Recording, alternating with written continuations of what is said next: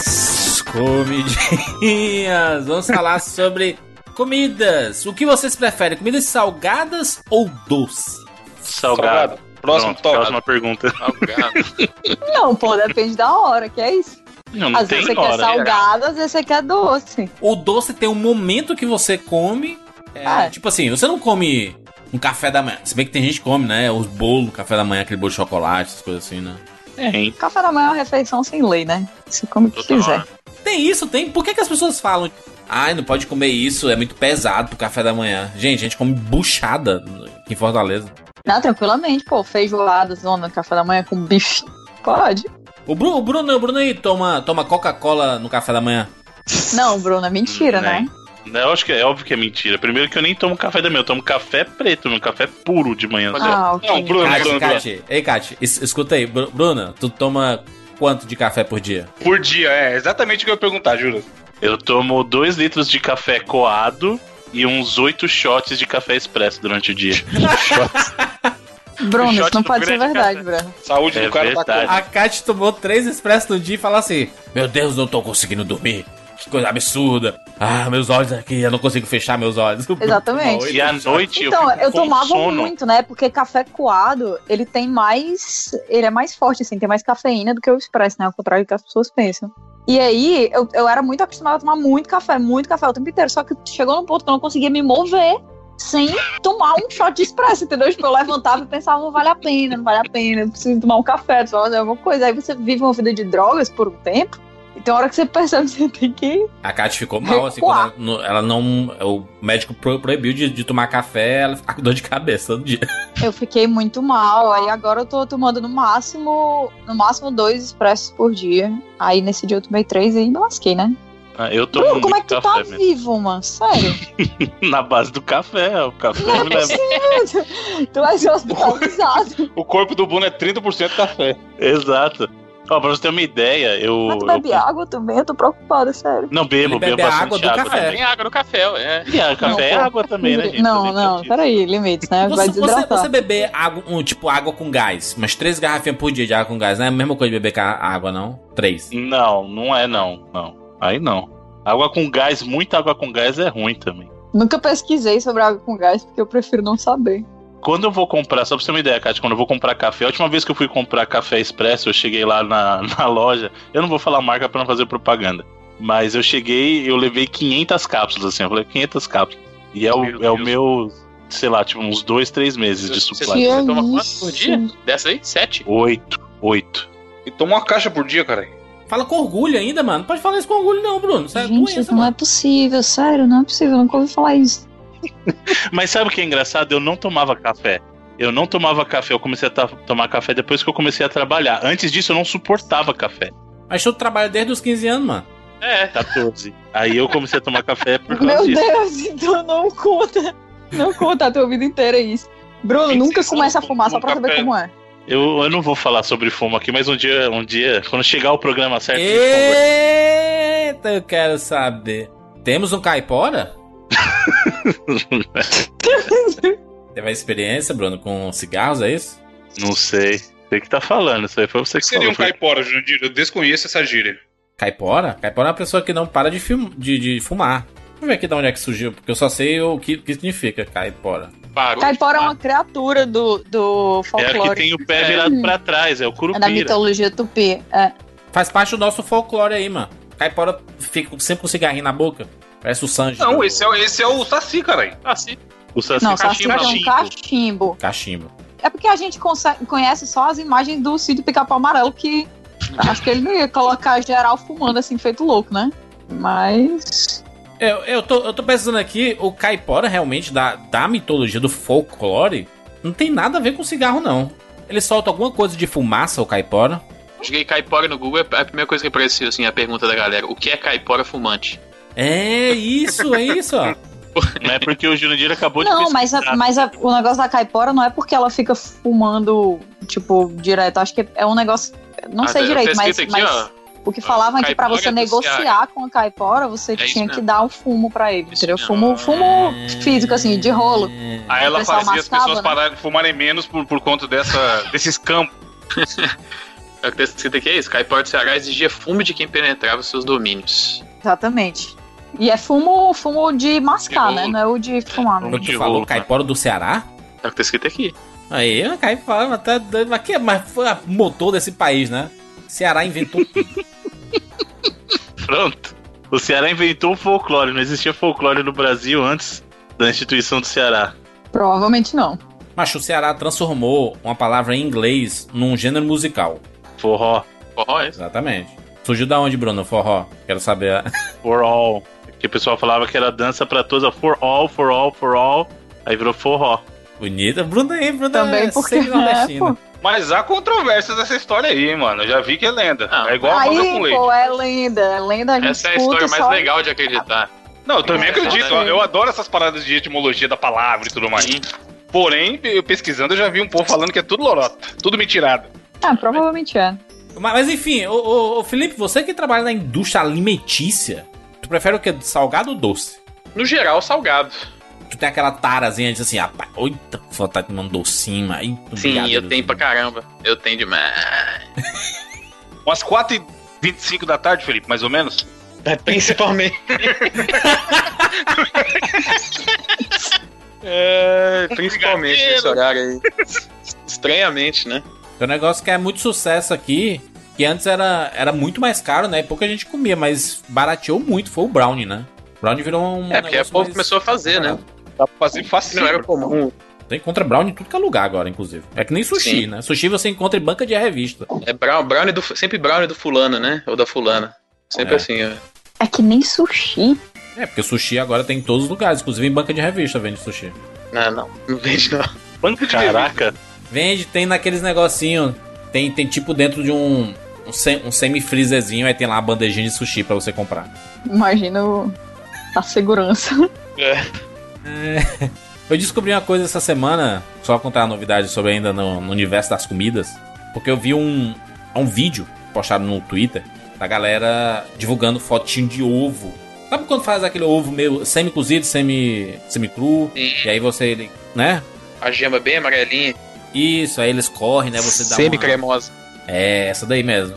E aí muita gente diz assim, meu Deus, que coisa linda. Aí outros, meu Deus, que coisa absurda, quem come isso? E o pessoal brigando, né? Como, como sempre, qualquer coisa que se fala no Twitter, as as pessoas estão brigando entre si.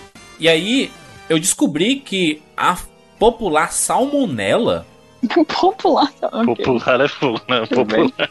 Não é apelido, não, pô. Porque as pessoas não falam assim, cuidado aí. Quando você fala assim, vou, vou comer três ovos aquele, cuidado com a salmonela aí, rapaz. A salmonela não é dentro do ovo, mas ela é na casca do ovo. E, e no frango também, né? É, mas é por fora, né? Não é dentro, né? Não, é. Esses trem hoje em dia é muito difícil você pegar, porque essas paradas, claro que vai depender da, da procedência e tal, mas o, a gente espera, né, que seja, porque os, os processos são assim, mas o controle de qualidade em alimento é um negócio muito, muito meticuloso, assim. Tipo, tinha, antigamente tinha a galera que falava, ah, você não pode moer carne de, de porco por causa que é, pode ter medo aí de ter alguma, sei lá, alguma tênia, alguma... Tênia, mas é real, mano. Não, Porco não é. Tênia. Não é Não, real? é- Lógico que é. É real, mas não é, não é proibido o, o que se moa carne de porco há muitos anos já, por causa que se você vai comprar uma carne no supermercado que é de um frigorífico, um negócio bem estabelecido, ele já foi feito esse controle, sacou? Não é um bagulho que. É é uma parada que era verdade antigamente, porque você não tinha os processos é, muito bem acertados. Os caras jogavam o porco inteiro, né, Felipe? Pra moer É. dentro da parada. E mais que hoje em dia o, o- a parada é diferente. Hoje em dia o supermercado não faz, na verdade, é porque se ele vai moer porco é, no moedor que ele tem, ele, ele não pode moer porco e boi no mesmo, pra não misturar, né? Mas a linguiça não é isso, não? A linguiça? Mais ou menos, né? Ela não é bem uma carne moída. só porco. É. Não é uma mistura assim de várias coisas, tipo o cuscuz paulista? O, o Evandro que gosta de hambúrguer tem blend com carne de porco também, pô. Sim, é normal, porque hoje em dia é de boa você fazer. Mas o supermercado não deixa porque ele teria que limpar a máquina inteira, Tem. moer o seu porco, limpar ela toda de novo se ele for querer moer boi, sacou? Por isso que eles não fazem assim, porque dá muito mais trabalho, mas não é proibido igual é, a galera fala aí que. que é Igual antigamente eu acho que era de fato proibido. Então você está dizendo que a pessoa pode comer sem, sem preocupação. Porco, comer ovo com casca, sem preocupação. Ovo com casca? Não tem como, mano. Quem É. ovo com casca, mano? ovo com casca. Caraca, mas a, a casca do ovo, gente, é cheia de proteína. Não, é cheio de cálcio. Não é Casca, cheio de é, proteína. casca do ovo é bom pra Não, fazer Não tem adubo. aquela Caramba, o Evandro que manja dessas, dessas É Paranauê. é. Não tem um whey que é só a casca do ovo? Não, é clara do ovo, que é albumina. É claro, é assim. Casca Macho, do ovo é calça, é o que a casca. Cacate falou, a galera usa casca do ovo eu uso aqui em casa pra botar na planta, é. É. É, mas pode ser usado como suplemento de cálcio se você higienizar direito aí. Ó, por que então. deve comer aqui, ó? O Jurandir que gosta Pronto. desses links aí, ó. Ah, é? Aí o Bruno se rendeu. Tirou o jogo. Meus, meus O momentos. Por que deve comer a casca do ovo e fazê-lo com segurança? Aí, ó. Esses O pessoal tá explicando aqui, ó. Gente, não coma isso, tá, gente? Pelo amor de Deus. É. é... O O que? A Bruno, sabe o que, que é o? Bruno? O Bruno é aqueles É. cara que aparece o, aparece o banner que tem uma foto da Mia Califa e aí tá escrito assim: Esta jovem se alimentou durante dois meses só de cascas de ovo e chocou o mundo. Confira. Veja o resultado. né? Chocou É. o mundo. Chocou, viu? De trocadilho. E aí ele clica, tá ligado? Nessas porra aí. Mas enfim, o, o, o Evandro, tu gosta Evandro, do, do, do salgado, né? Tu prefere o salgadinho, né? O... Não, eu, eu penso- quando- você me faz essa pergunta, eu penso assim: é, listas de coisas que eu mais gosto de comer. 90% é salgado, mano. Se você tivesse que falar assim, você prefere ficar sem comer salgado ou doce? Facilmente eu falaria doce. Não existe só esses dois é, perfis de sabor, né, também, né? Ah, sim, são os mais Verdade. populares. Pois cite aí 12, meu filho, pelo menos. Não, não sei se tem 12, mas é. 12 tem, não é, tem. Tem sal- Azedo, é, é Salgado, doce, azedo, amargo. amargo. Umami. Isso, o mami que é hoje Umami? em dia é meio que considerado um sabor.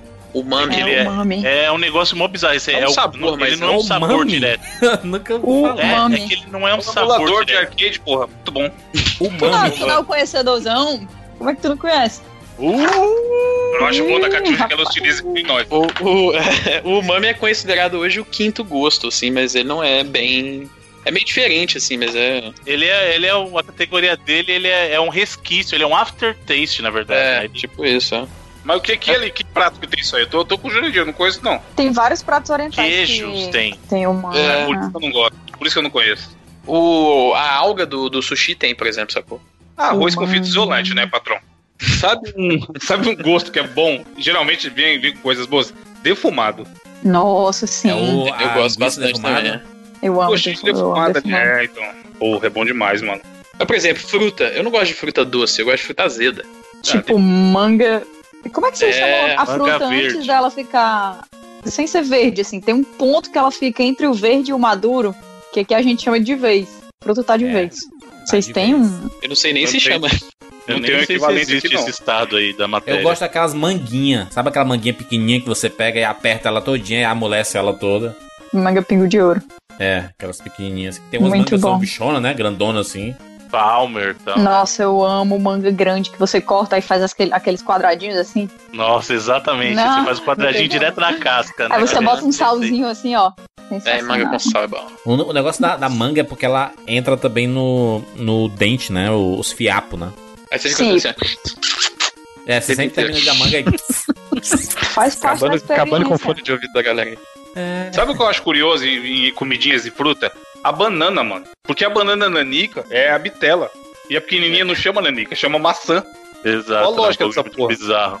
É, o nome banana maçã pra mim tá errado em vários É, eu sempre achei é porque ela tem um gosto um pouquinho mais menos doce do que a nanica. Eu sempre achei que era Não, mas isso. maçã é doce, né? Não sei, eu como, eu como maçã azeda. Eu gosto E das a. É, eu prefiro disso em ela- português. a Tem a laranja pera. É. É tipo, pra quê, gente? Laranja Gente, pera. É, aí tem o abacate É porque na avocado. verdade é laranja pera rio, né?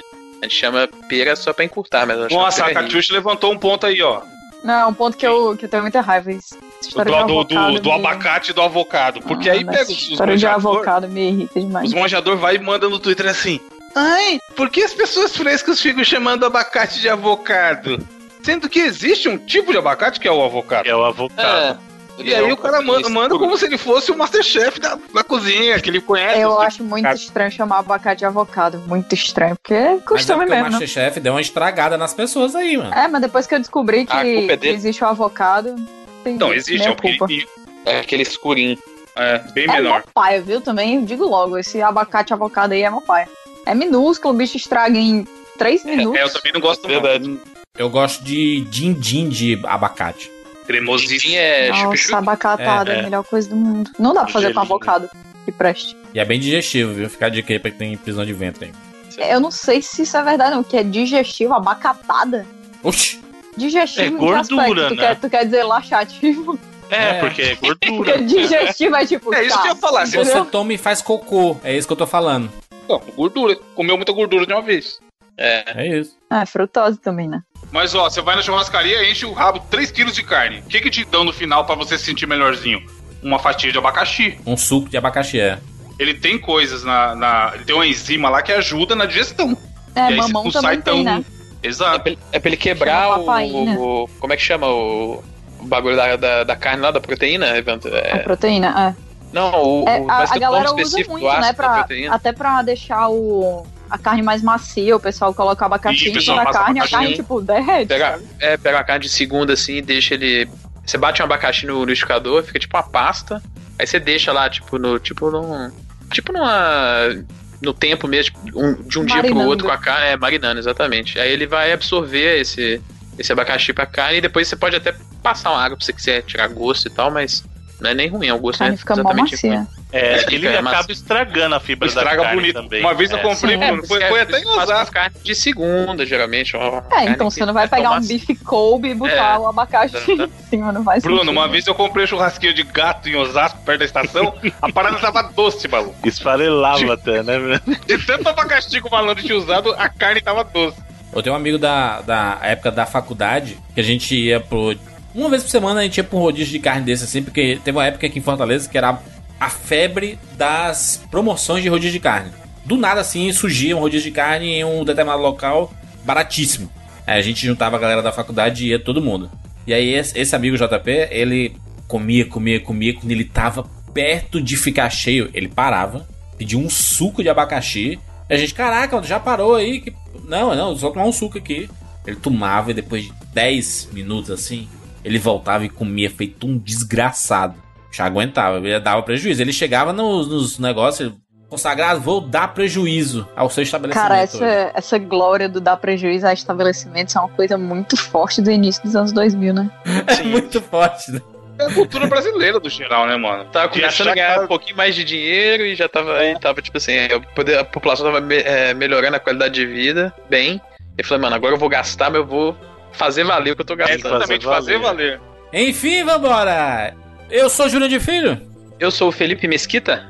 Eu sou Catixa Barcelos. Eu sou Evandro de Freitas. E eu sou o Bruno Carvalho.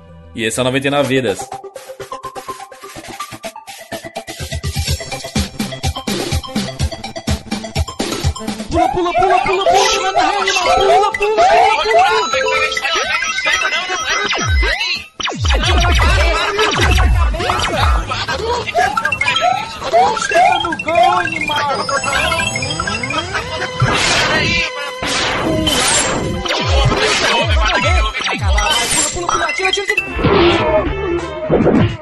Ah, morreu, pô, olha aí. Relaxa, a gente tem 99 vidas.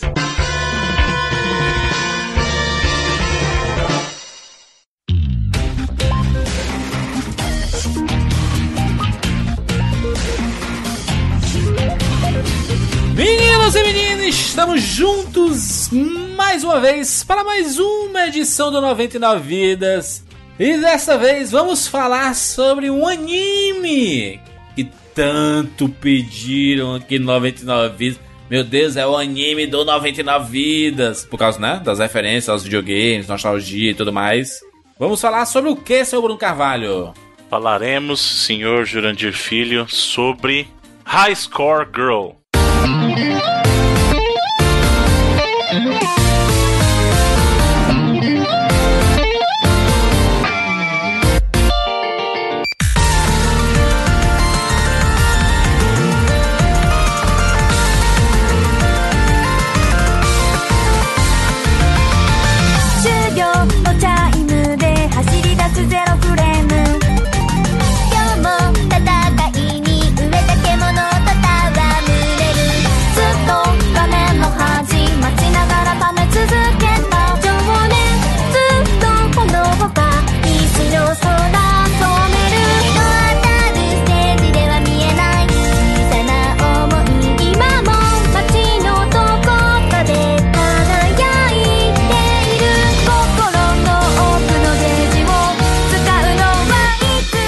Anime Olha aí. da geração gamer. Exatamente, o anime que tá na Netflix, né? As duas temporadas disponíveis. Vamos falar sobre as duas temporadas. O pessoal, ai meu Deus, spoiler. Gente, não tem spoiler, a história não anda, né? Isso é quem dentro tem spoiler. Quem dera a gente falar. Quem dera tem Vamos spoiler. aqui com as teorias do High Score Gear, meu Deus, o Não tem spoiler. nada. mano. A história Gil? É só. Ah, High Score Gear, não é? Como que fala? Dicção High clássica score, aí, né? High Score Girl, não? É, o nome é esse. É, Luciano É Gimenez que eu acho maravilhoso que o, o girl do, do Evandro é sempre Gil. É bate Então, Gil. mas, mas Gil, Gel, Girl é a mesma coisa. É, tipo, ó, isso, menininha, é. menininha que não fala, ó. Resumo: menina não fala, moleque mongol. Menino que gosta dele é mais mongol que ele. Pronto. 20 repete isso 24 vezes. Não, não é não, mano. Não, não. Calma, eu, eu já vou defender Começou o de cara aqui a Koharu, cara, porque ela é a, é a personagem mais Koharu é a injustiçada loirinha? desse anime. Vamos, vamos. É a loirinha É, que tá. gosta dele. Nossa, cara. Coitado. Eu sinto muito por ela, assim, sabe? Eu sinto é real, Muito pesado. porque é muito pesado mesmo. A segunda temporada, então, eu falei, não é possível que eles estão fazendo isso, cara. Eu não quero Sim, é acreditar. possível. né, né? Amar uma pessoa que não presta. Cara, é muito. Não sei não, fiquei frustrada. Vamos introduzir o anime, por favor, Bruno. Explique aí o que é o anime. O anime conta a história de um, de um menino gamer, né? Um garotinho na, ali nos seus 12 anos de idade. E conta a como é que foi pra ele crescer nos anos 90 jogando videogame e fliperamas. Então, o legal, isso é a parte positiva do, do anime, que é o seguinte: ele conta uma história, sim, que é a história dele e como ele conheceu a Ono, né? Que é a, que é a menininha de quem ele gosta, que ela também tem uma conexão com os jogos, principalmente dos fliperamas. E o legal é justamente como ele conta essa história deles, mas sempre, pelo menos na primeira temporada, impermeada por muita muita informação do mundo. Eu gosto muito da primeira temporada por causa disso, e é uma coisa que eu acho que falta na segunda. Eles realmente abrangem esse conteúdo do gamer com mais relevância. Você vê assim detalhes, a atenção aos detalhes que eles colocam é muito bacana, porque tem coisa ali que só quem é gamer de verdade, assim, no sentido de quem joga mesmo, sabe, não é coisa que o cara leu, sabe? Por exemplo, eles eles citam de frame de combo de Street Fighter, cara, que é uma coisa que é bem específica. Ou então quando eles vão falar da questão lá do TurboGrafx, né, do PC Engine, ele cita, olha, isso aqui aconteceu assim assim no Japão. Isso é muito legal. A primeira temporada, eu acho que eles en- encontraram um equilíbrio muito bacana entre a história deles, né, dos dois protagonistas aí, o Haru e a Akira Ono, né, e o mundo dos videogames, eles servem como um plano, um, um pano de fundo pra contar essa história né? Porque na verdade é uma história de amor é, juvenil. Amor sobre os videogames, né? Não é sobre outra coisa, não. Então, mas aí é que tá. Eu queria perguntar pra vocês. eu- até eu e acho que o Felipe fomos, os mais afetados no, no consumo desse anime, porque a gente não é o público de anime. E aí a gente Sim, começou eu a assisti assistir. muito anime quando eu era moleque, mas. é, Não, mas era o. Porra, a gente assistiu o quê, Felipe? Você não sei, mas eu assisti, por exemplo. Cavaleiro, Cavaleiros, Super Dragon. Ball, Exato, Samurai Capitão Tsubasa, X, Yu Yu outro- Hakusho, Tinha outro Sakura Card ritmo. Tinha outro ritmo, tinha outro ritmo. E esse é um lenga-lenga lazarento, maluco. Então, mas não é, né? Assim, o o Lenga Lenga era do mesmo jeito, só que era com coisas que tu se interessava mais. Aí, mas então. tu tem que me dizer que Cavaleiros do Zodíaco caminhava rapidamente, É, de maneira Mas é objetiva, isso que eu ia perguntar. Não se é. tem a ver com o amorzinho deles lá ficar empatando a história. Eu queria ver. Pra mim, o legal era a briga de luta. Ele lá falando do Gaio defensivo e analisando o jogo e não sei o que, empolgado. E aí, quando começava, "Ah, a menina gosta dele. E ele não percebeu. Aí eu pensava, será que é porque ele tá na idade? E aí, essa, essa idade realmente a gente não tava nem aí pra isso, a gente só queria. Mas a jogar. gente era assim, exatamente. Então, mas aí eu fiquei a tentando traçar assim. paralelos, entendeu? Pra tentar deixar mais interessante, talvez, mas. Aí eu não sei se a, a culpa é do negócio ou a culpa é minha. Pode ser que a Eu culpa não sei se eu também. É porque eu via quando o moleque dublado as paradas, mas eu fiquei muito assustado quanto esse moleque grita o tempo inteiro.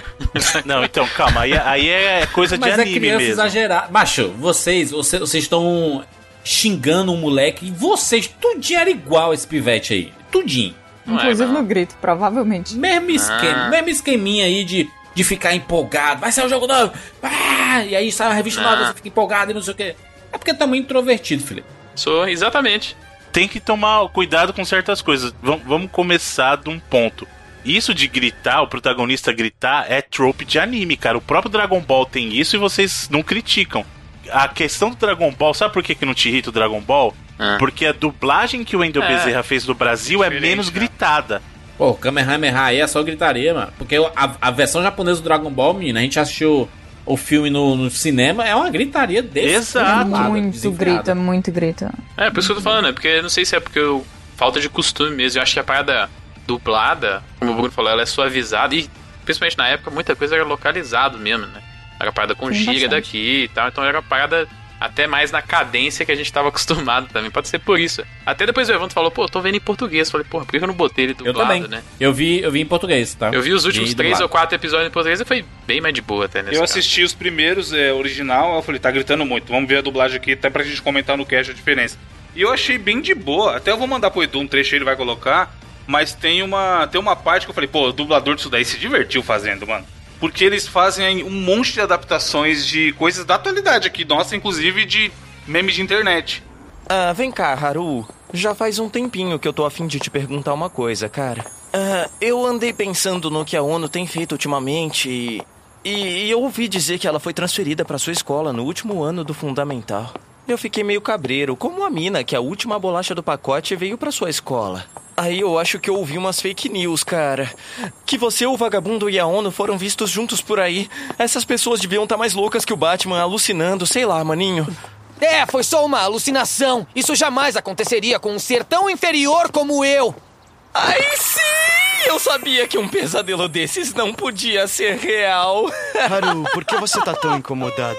Tipo, esse trecho aí que eu mandei pro Edu é a hora que ele hum, tá falando com aquele, aquele outro personagem, eu não vou lembrar os nomes, mas aquele moleque que é o bonitinho. Que a mina paga mó pau pra ele, Uhum, e sei. ele não sabe o que tá acontecendo na vida também e tudo mais, e tá ali. E ele tá permeando a história principal. E aí ele vai falar pra ele, ah, que a Lourinha gosta do Haru.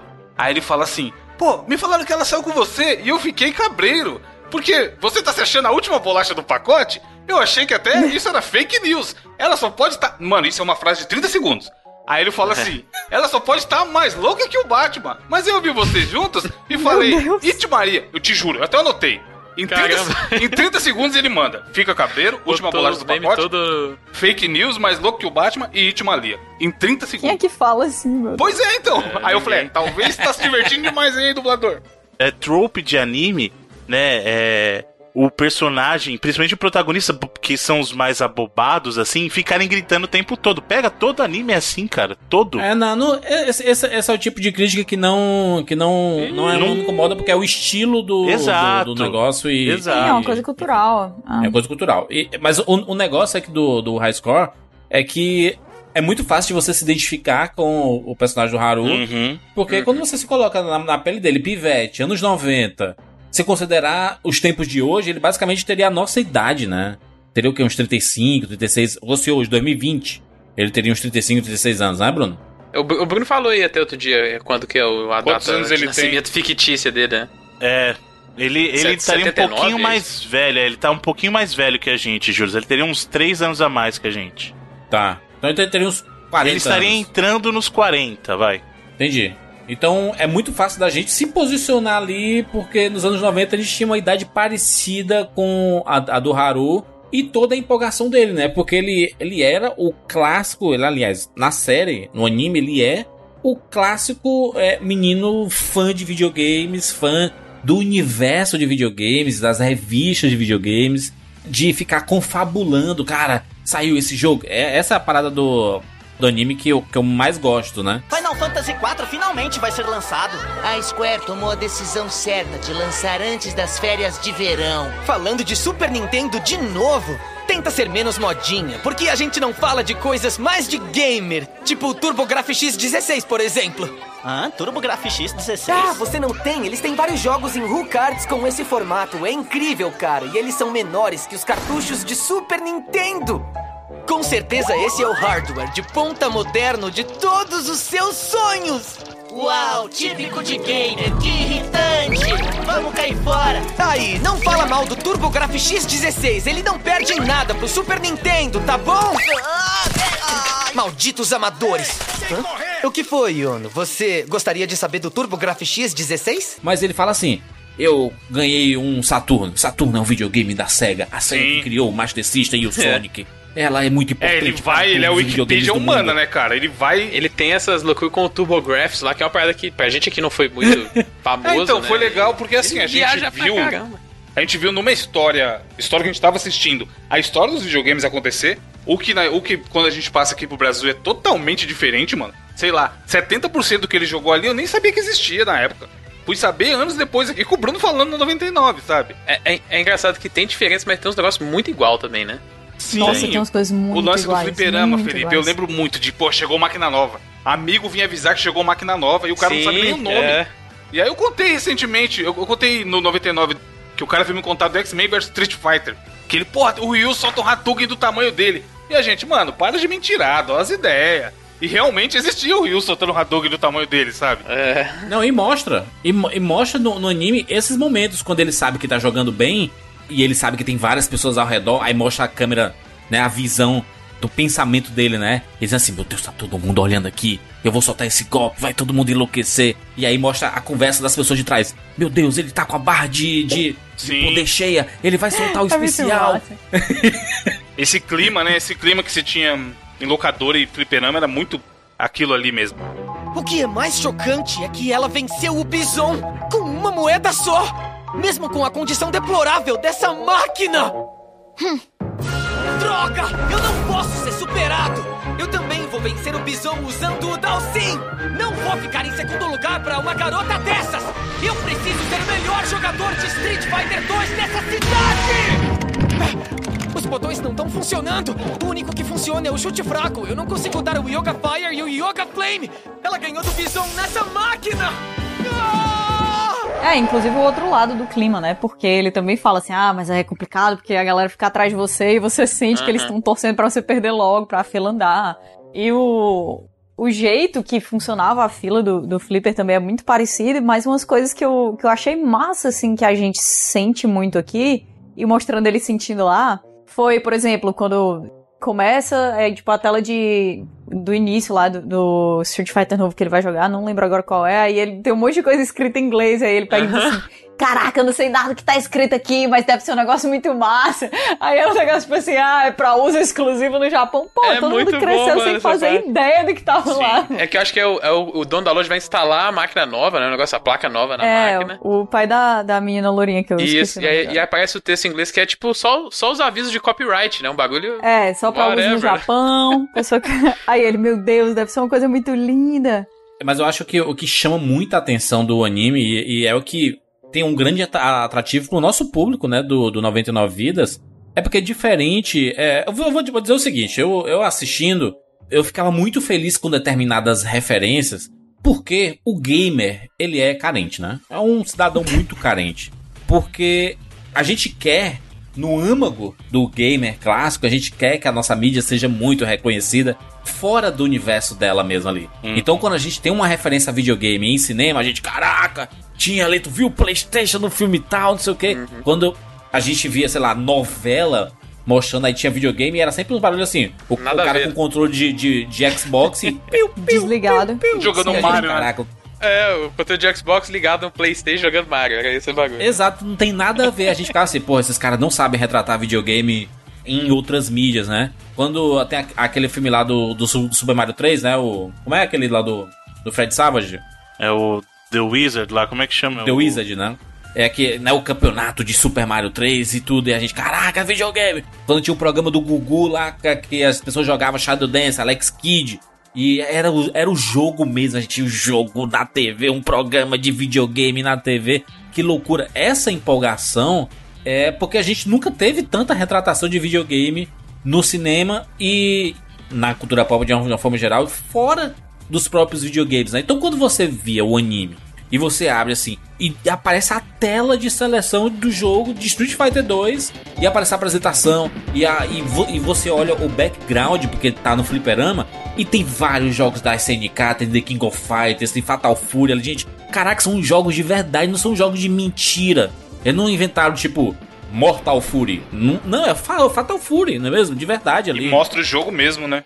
Essa é a parte mais louca, assim, que eu fiquei mais chocada quando eu tava assistindo, porque eu jurava que ia acontecer isso. Na hora que, que eram os jogos mesmo, tipo, com detalhes do- do- dos jogos, as, as telas, só, tipo, tudo igual, entendeu? E como que os elementos de sprite do jogo, né? Casam bem com o anime, né? É, os elementos do sprite do jogo viram parte do, do- da animação, assim, no, no meio, assim. Ah, eles são constantemente usados. Vira personagem. É isso que é legal também. Cada um deles tem a representação de um avatar do Street Fighter, né? Então, assim, o Haru, ele tem como ele gosta de jogar com o Gaio, o Gaio passa a interpretar meio que o mentor dele. E a mesma coisa da, da ONU, né? Que ela tem Com o Zangief. É, o né? Zangief, Mas isso é bem genuíno, não é? Criança, imagina criança jogando videogame, ama jogar com um personagem. Você quer que esse Se personagem apega, esteja né? lá Não, seu Jurandir, tem adulto tatuando coisa de joguinho aí, meu Deus. Imagina que a criança não vai se apegar a um personagem e levar, e levar o conselho do Gaio pra vida dele. Vai mesmo. Exato, exato. É, é muito, é muito fácil de, de se identificar com isso. Tá? Só uma coisa com relação a esse uso, nem sempre foi assim, tá? Uma coisa que o Jurandir até mencionou, acabou não entrando no áudio, a gente tava discutindo em off, mas o, o próprio mangá que deu origem ao anime é publicado pela Square. E no mangá ele continha essas referências todas e teve um embrólio legal que a SNK processou a Square. Eu vi isso aqui.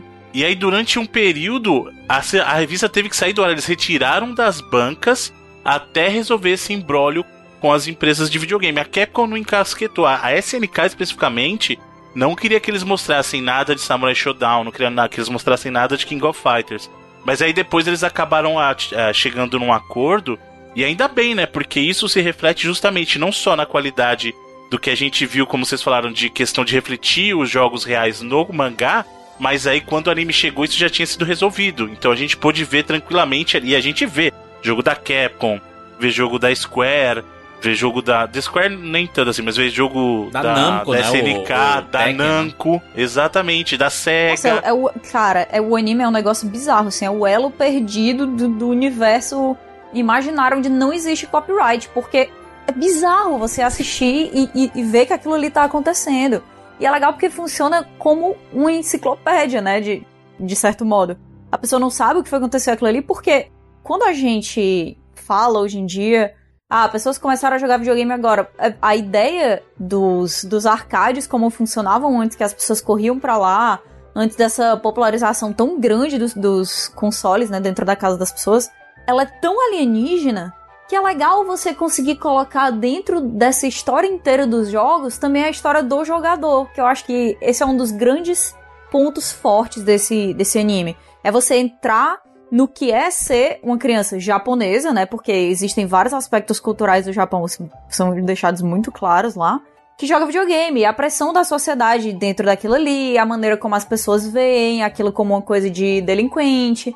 E que tem uma hora que tudo bem você jogar, mas tem uma hora que você para, porque senão você vai colocar o seu futuro em jogo. E a, a maneira como as pessoas usam eh, a- aquele lugar, tipo, a maneira como eles se comportam uns com os outros. A mentora da ONU lá é totalmente contra ela ir pro fliperama jogar, porque é Sim. coisa de delinquente, é coisa de gente que não vai dar nada na vida. E ah, não sei vocês, mas aqui onde eu cresci, tinha um pouco disso. Direto, Sim. pode, Ah, quer brincar com sempre. seus amigos, quer ir pra rua, mas não é pra ficar no fliperama, não. É, os caras ficavam fumando cigarro. Exato. e- Era no bar, né? O fliperama no o fliperama É, brasileiro no era no bar. Não era assim. Quantas, O fliperama. quantas vezes minha mãe e meu pai não foram me buscar em fliperama com cinta na mão, filho? Eu já saía de lá apanhando já. né? Voltava no caminho, porque é assim, não, era. Fliperama não é lugar de criança. Era uma máquina de fliperama do lado do caça-níquel no boteco. Sim, exato. Nossa, nem falo. E no próprio anime eles mostram até isso que no próprio Japão, lá depois das 10, que tem uma cena de um dos episódios que eles mostram que eles têm que sair escondido porque a polícia chega. É, se tiver menor aqui, porque passou das 10 não pode estar ninguém lá, né? É, porque tem gente fumando, bebendo, Exato. tem caos e a desordem, né? Exato. E, e sabe uma coisa que é curiosa também? Vocês mencionaram da questão de que, ah, é, o Evandro falou isso. Eu, quero, eu queria ver ele se batendo, eu queria ver porrada, eu não queria ficar vendo essa história de, de amor, assim, do, do plano. Isso acontece porque a gente tá muito acostumado a assistir é, anime que provém de shonen. E shonen é uma literatura mais. Não, não no pejorativo, Jovem, tá? Não é né? infantil, no sentido assim. É pra, pra, pro, pro adolescente que gosta de ver briguinha. Adolescente menino, né, ainda. Isso, exato. Shonen é pra menino que gosta de brincar de lutinha. É bem isso, Shonen. Então a maioria dos animes que a gente assistiu são inspirados em Shonen.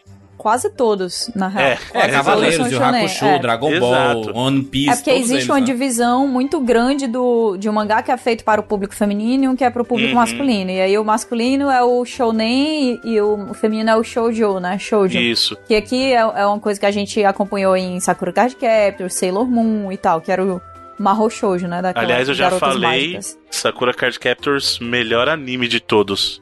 Nossa, meu Deus, eu amo Sakura Card É Captors. Caraca, fantástico, Kat. É o melhor anime Isso que é existe de muito verdade, assim. bom. Qual é aquele que passava no SBT que tu gosta, Bruna? O Magic Knight Rare, Guerreiras Mágicas de Rare, Nossa, É, Riet era de iradíssimo. Também é muito bom, Meu cara. Deus, meu Kat, Kat é era o taco das antigas aí, mano. Conhece tudo aí. E, o- e o High Score Gear é o quê? Ele é seinen. É, ele seria o equivalente aos livros pra jovens adultos que a gente tem. Então, por exemplo, é, Jogos Vorazes, Twilight pra algumas pessoas, apesar que eu achar que Twilight não tá nessa categoria, mas tudo bem. Então, seinen é pro, pro público jovem adulto. Então, é um público que já não liga tanto pra briguinha, mas ele quer ver desenvolver ou aflorar histórias de amor mesmo. O Death Note é o quê? O Death Note, eu acho que ele não é nem seinen. O É, Death eu nem Note sei. Nem sei. Eu acho que o, o Death Note ele já é o do a categoria lá do do Gekiga. Que Gekiga é, é, é anime e mangá pra adulto mesmo. É, o, o pior é que ele saiu na, na, na, na Shonen Jump também, então ele era Shonen. Ah, então ele era Não, mas shonen. ah, é, porque a Shonen Jump é uma. é um catadão, de é. O Shonen publicação, Jump assim. é catadão, né? Shonen Jump é um negócio. Mas eu não incrível. sei se eu colocaria Death Note como shonen. Então, mas não é só categoria, romance, tá? Quando a gente fala do, do de High Score Girl, eu acho que o que esse público jovem adulto também muitas vezes procura é uma representação fiel ao que foi a infância deles. Exato. E eu acho que assim, existe realmente a parte que você quer brigar com seus amigos, brincar com seus amigos e tal, mas também existe o momento que você tá começando a se perguntar o que é aquilo ali, o que é que você tá sentindo, a maneira como você tá mudando, o jeito como você fica nervoso. E a gente às vezes acha que não representa a gente tanto assim, porque, afinal de contas, não fomos crianças japonesas, né? Mas eu acho que existe sim no, no, no anime uma coisa muito fiel do que é ser aquela criança que demora mais tempo a amadurecer, que tá todo mundo ao redor dizendo, ah, porque a gente tem que namorar, que fazer isso, fazer aquilo, e a criança ainda tá tipo, não, beleza, mas cadê o pessoal que vai ser o meu rival no Street Fighter? Muito legal, sabe? mas cadê meu Game Boy? Exatamente. Mas, mas o, o- o negócio é, Wander, eu entendo a tua reclamação a- além do começo do, do, do amorzinho. Eu acho que tu não é contra o, é, O é amor. ter isso. O negócio é o embaço, entendeu? O Isso, embaço então, mas é que tá. Vira, vira uma das paradas mais legais do anime, mas é, ele demora muito pra ir pra algum lugar, assim, né? Mas É podia parada- ser qualquer coisa. Se fosse, se não tivesse a parte do romancezinho dele com as meninas, e fosse, sei lá, ele se preparando pra ir pro campeonato pra Evo pra enfrentar o Daigo. Tipo Pokémon. Mas isso é, pensamento de shonen. Mas calma, entendeu? Bruno. E aí fosse duas temporadas de enrolação até ele chegar lá, talvez também incomodasse. Rapaz, tu não viu a luta do céu, não? É Dragon Ball, fio. Mas Dragon eu assisti Ball. Dragon Ball com 10 10 anos, demônio, não com 30. Você entendeu? É, eu acho que eu acho que realmente é uma coisa assim, é uma coisa cultural. E eu sou uma pessoa que consumo muito anime de romance. Como eu falei, tive uma vida complicada. E aí, assim. Kat, Love sempre Hina, você é uma assistiu? lezeira. Assisti, pô, que é isso? Limite. Fantástico, né? Love Hina. Assisti né? tudo, assisti tudo, assisti tudo. Infelizmente, é com pesar que eu falo que eu assisti tudo. Olha esse cheiro, você tá sentindo esse cheiro, Demora, pô. Oi? Ó, taco fedido. Não tá sentindo o cheiro? É, pô. Tem um cheiro, tem um cheiro característico. Assim, é. A Kat fazia cosplay, mano, em evento de anime. mano. Ela é um Jura? especialista. ela Chega. sabe- Porra, tem um cosplay da Kat, do, da mulherzinha do Dragon Ball lá, que é tem que ganhar prêmio. Era 18. Essa aí mesmo. Caraca, isso foi um dia desse, não foi nem na infância, é complicado. Caraca, o, o- a- esse, esse cosplay da caixa da, da, da 18 é tipo um prêmio que você ganha 10 anos atrás e aí sempre lembram assim: ah, foi tu que ganhou aquele prêmio, né? Esse cosplay sempre surge do nada. Em, em Cara, esse cosplay foi um negócio muito bizarro, ele tomou proporções bizarras. É. Enfim, quando o anime é pra menino e ele não é focado especificamente em romance, vocês podem ver que é uma desgraça, cara. Nada acontece. Sim. Nada acontece. O cara fica paquerando, paquerando, paquerando, mas não tem beijo, não tem abraço, não tem, não tem, não tem essas coisas, entendeu? Eu, eu já acho que, que acontece muito, porque quando a ONU dá um abraço no, no Haru, já disse assim: caraca, evolução. Ele entra em choque, porque né? não, não acontece isso, mano. Você pega na mão, já é uma revolução absurda, entendeu? Essa parte do dele confuso eu achei legal. Apesar disso Foi, achar. foi legal, foi de, legal. disso ajudar a história a não andar, mas, por exemplo, ele gosta pra caramba da ONU, mas ele nem sabe direito porque ele gosta dela. Ele sente que não é porque só ela joga bem. Ele sente que tem alguma coisa ali, mas ele tá entendendo o que que é aquele sentimento.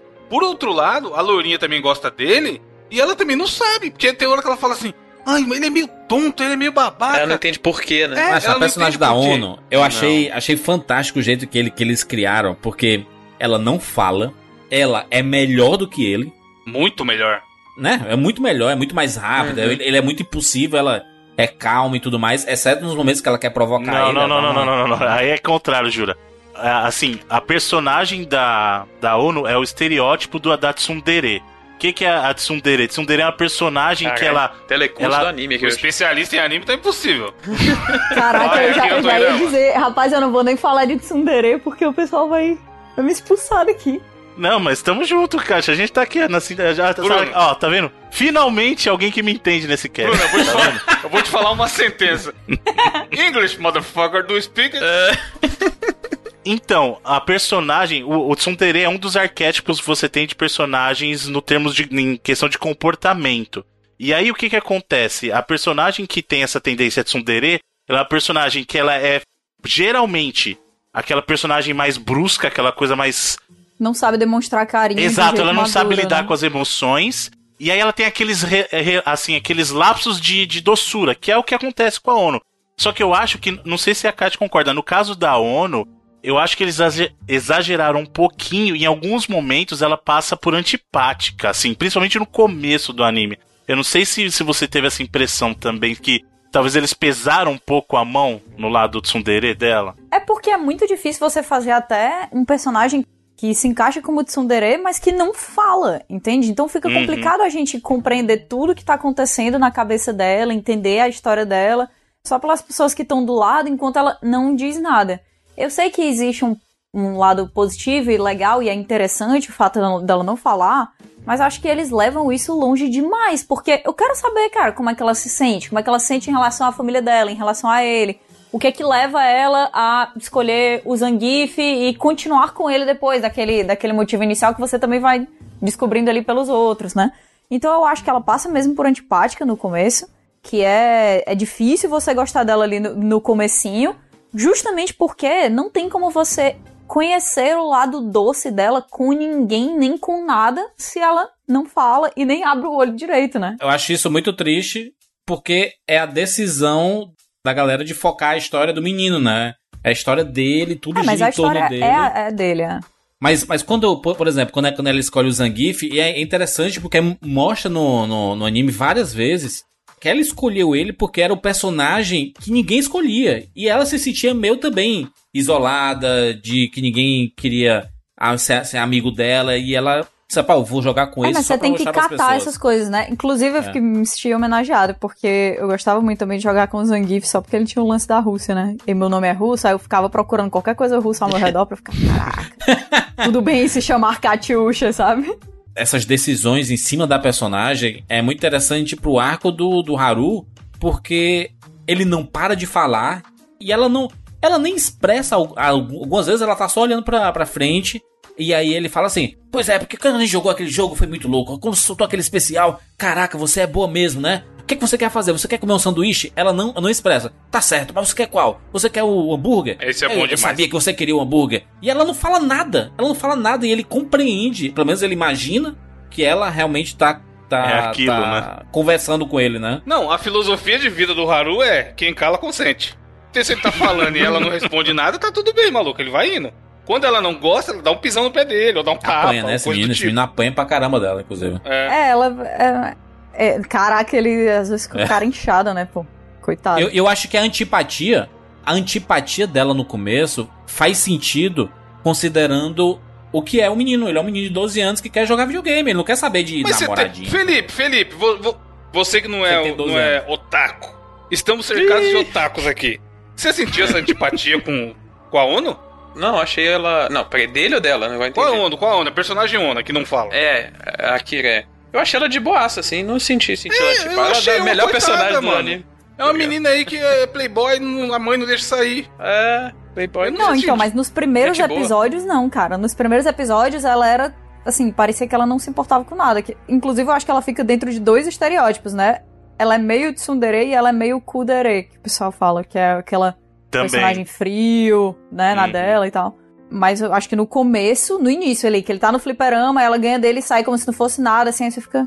É, eu achei da hora porque é pra dar, pra dar uma coça nele aí no moleque aí. Ei, você achou É, pra eu achei da hora porque era uma menina, mas É. na real, se fosse um cara, você ia ficar, pronto, esse cara é o Gary. Inclusive, essa realidade eu, eu queria perguntar, Kat, porque eu acho que os meninos po- podem falar também, a experiência que a gente tinha em fliperama, em locadora, não tinha muita presença de menina. Aliás, era meio que um território, entre aspas, aqui, masculino. A gente sempre via meninos juntos nesses lugares, a gente não, não via tanta presença de, de menina. No anime, a gente vê nos fliperamas que tem muita menina ali ao redor. Muita não, né? Tem mais, mais homens, mas tem algumas meninas. E existe essa, essa rivalidade ali que foi criada. Tu é uma menina gamer desde sempre, né? De- Desde piveta, tu joga videogame, jogar com teus irmãos e tudo. Mas tu via essa, essa clara diferença? Que tu tava Sim. num, num local que talvez a- aquela, os pivetes daquela época não, não te recebesse, sei lá, não. É como se você estivesse invadindo um local deles? É, você fica meio com vibe de atração turística, que é péssimo, né? Mas o, o arcade que a Dos, gente. dos apontados, assim, aqui, né? Essa, essa menina aí, essa, essa menina tá jogando e tudo. Não é nem apontado, é mais uma sensação ruim de, de que você não deveria estar naquele lugar que você tá sendo observado do jeito errado, sabe? Uhum. Mas o, o- os arcades aqui, eles são muito diferentes dos arcades no Japão, né? Porque lá eles têm muito essa cultura de se encontrar nos arcades pra dates, né? Pra ah, se encontrar aqui, porque tem vários jogos diferentes. Os arcades que são mostrados ali, a maioria deles pelo menos, são mais parecidos com os arcades que a gente tem aqui dentro de shopping, né? É. Que são game stations. Então tem aqueles negocinhos, aqueles, aquela desgraça daquela máquina que você tenta pegar o bichinho de pelúcia é impossível. Nunca pega. Tem o. É, tem aquelas outras. Aqueles Pinball. outros jogos que é de bater, tem pinball, sabe? Aquele negocinho que parece um ping-pong de arzinho saindo da mesa que eu nunca sei Ah, o sim. nome. Ware Hockey. Então, né? é muito mais amigável do que os arcades da época do início do início do colégio. Cara, você é realista. É muito difícil uma família deixar uma menina andar em arcades do, do início dos anos 90, que tava todo mundo fumando, bebendo, era um monte de cara velho, sem camisa, suado. Era estranho, sabe? Mas lá também, acredito eu, né? Infelizmente não, nunca fui pro Japão. Mas acredito eu que existem espaços que também são assim e que não é tão amigável.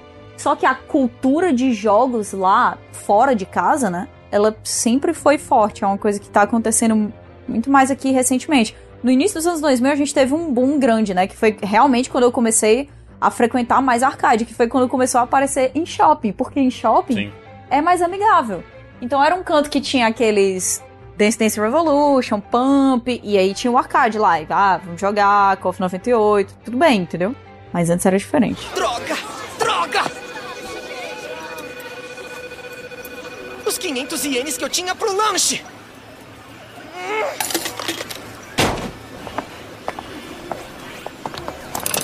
O quê? Ele vai tentar de novo? Quantas vezes já foram? Não faz sentido! Ela não é o tipo de garota que viria aqui! Ela, a garota que sempre tira 10, que tem pais ricos e que todo mundo idolatra!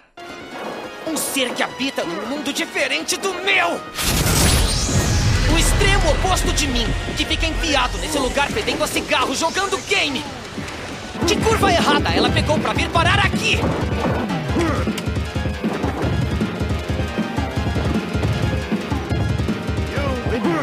Quê? Ah! 28 vitórias seguidas! Caramba, essa menina tá arrebentando! Nenhum dos veteranos daqui é páreo pra ela. O Haru, ele tem o comportamento do menino que jogava em locadora de videogame aqui no Brasil. Se a gente conseguir, a gente consegue pegar esse estereótipo dele e colocar claramente dentro de qualquer locadora que existiu no Brasil nos anos 90 aí. É, esse esse cara que é viciado em videogames, que não para de pensar em videogames, acho que ele tem de nós cinco aqui, dá pra pegar pedaços do Haru assim quando a gente jogava videogame profissionalmente, né? É a nossa É, profissão. mas isso aí é a jogar videogame. locadora, né? Sim. Quando- na época, a locadora em si, ela era um espaço diferente que eu acho que era mais amigável sim ao público feminino, apesar de também não ser tanto. Aham. Era bem diferente Era do um negócio lugar mais que de só bairro, tinha, né, que e só tal, tinha arcade, né? É, era uma coisa mais de bairro, então você conhecia a galera, né? É. Porque o pessoal que tava ali era filho dos amigos da sua mãe. É, é verdade. E até mesmo no próximo, no próprio anime você vê isso, né? O, em alguns episódios ele tem aquele arcade da vizinhança, mas ele também depois viaja para ir naquele arcade que ele sabia ali é onde tem as máquinas e o desafio é maior, só que é mais distante, é numa porta fechada, subindo uma escadinha, tinha essa coisa dos, dos arcades mais obscuros também, né? Então você vê ali mesmo a diferença dos ambientes. Né? Tem o arcade de casa, tem o arcade que é mais amigável, que é aquele que mostra até quando a, a Hidaka vai pro grupo, que ela entra naquele grupo lá, gangue da, uh, do pessoal do. De Shibuya. No final da primeira Shibuya. temporada. isso Cara, aí. tinha muito isso em, em- em locadoras. De juntar a galera assim. Esse aqui era a locadora do. ti- O time da locadora do seu Roberto. É, mas também tinha, Juras, o- a coisa de você andar de uma locadora pra outra e descobrir que tem jogos novos ali que você não fazia ideia, entendeu? Na época É. do PlayStation foi uma coisa que rolou demais, porque tinha infinitos jogos que chegavam pra gente do jeito mais obscuro. A gente conhecia uma pessoa que conhecia uma pessoa que pirateava CD de jeito tal, e aí essa pessoa chegava pra gente e dizia assim: pô, mas tem Lunar 2, entendeu? É. E era desse jeito. Então, quando ele vai rodando o país, acho que uma hora que ele vai pra Osaka, aí ele para assim na estação de trem. Caraca, tem novos arcades aqui. Meu Deus, eles têm um jogo fulano de tal. Que lugar é esse? É uma coisa que desapareceu faz muito tempo do nosso bairro. Uma loja de doces com fliperamas. Tem vários fliperamas laranjas aqui. Ah! Eles têm Dante R! E até o novo It Dante R! Evidentemente, o dono da loja não tem muita motivação, mas ele tem um olho muito bom. Vai, isso! Vai, legal! Aprecia minha acuidade, meus reflexos. E essa é uma sensação que a gente teve aqui com isso, né? Com as locadoras, com novas pessoas que você conhecia que era tipo traficante de jogo. Chegava assim, ó, tem um jogo novo aqui. Você... Não, ele abria o porta-mala do carro, um Chevette. Eu tinha, tinha um, um- O que vendia pra mim que ele tinha um Chevette, ele abriu o porta-mala do carro. Aí um monte de CD assim esparramado no porta-mala. E você sentia, caraca. O coração paraíso." batia mais forte na hora. Eu assim, me meu sentia, Deus, sa- sabe o aqui. O John Travolta, o Samuel Jackson abrindo a mala do Pulp Fiction. Pode crer. E aí vem luz aquela luz assim, cara. ó. e aí você, meu Deus, que loucura. E sem falar que a gente recebia os jogos. Como a época do PlayStation 1 foi a época mágica disso, né? Porque jogos que não saíram nos Estados Unidos, mas tinham lá pra vender. Japonês mesmo. Às vezes o jogo tinha nem saído, né? Tinha, tinha uh, de algum jeito os caras pegaram metade do jogo aí e botaram no Exato. CD pra A vender. pirataria, filho. É. Caraca, mas passou todos os limites nessa época. Foi maravilhoso. Eu fico com a sensação de que o, o Haru, acho que tem muito de questão de direitos autorais, ele fala muito pouco de PlayStation, né? Não sei se ele não, não conseguiu muitas autorizações ou. Im- Imagina a trabalheira que foi colocar esse monte de jogo aí no, no anime, porque. Cara, é você mexer com a propriedade intelectual, né? Do, da, É. De mu- muitas pessoas, de muitas empresas. É, eu acho até que é um milagre acontecer esse tipo de anime, porque eu não. é, a gente nunca viu acontecendo isso. Porque é muito difícil você trazer pra é, é, essa- essas propriedades assim num produto de entretenimento único. E eu vi muito pouco de PlayStation, mas eles usaram disso até em narrativa, porque o Haru era o menino do Saturno, né? Ele gostava do Saturno, Ah. então era, era aquele menino ceguista.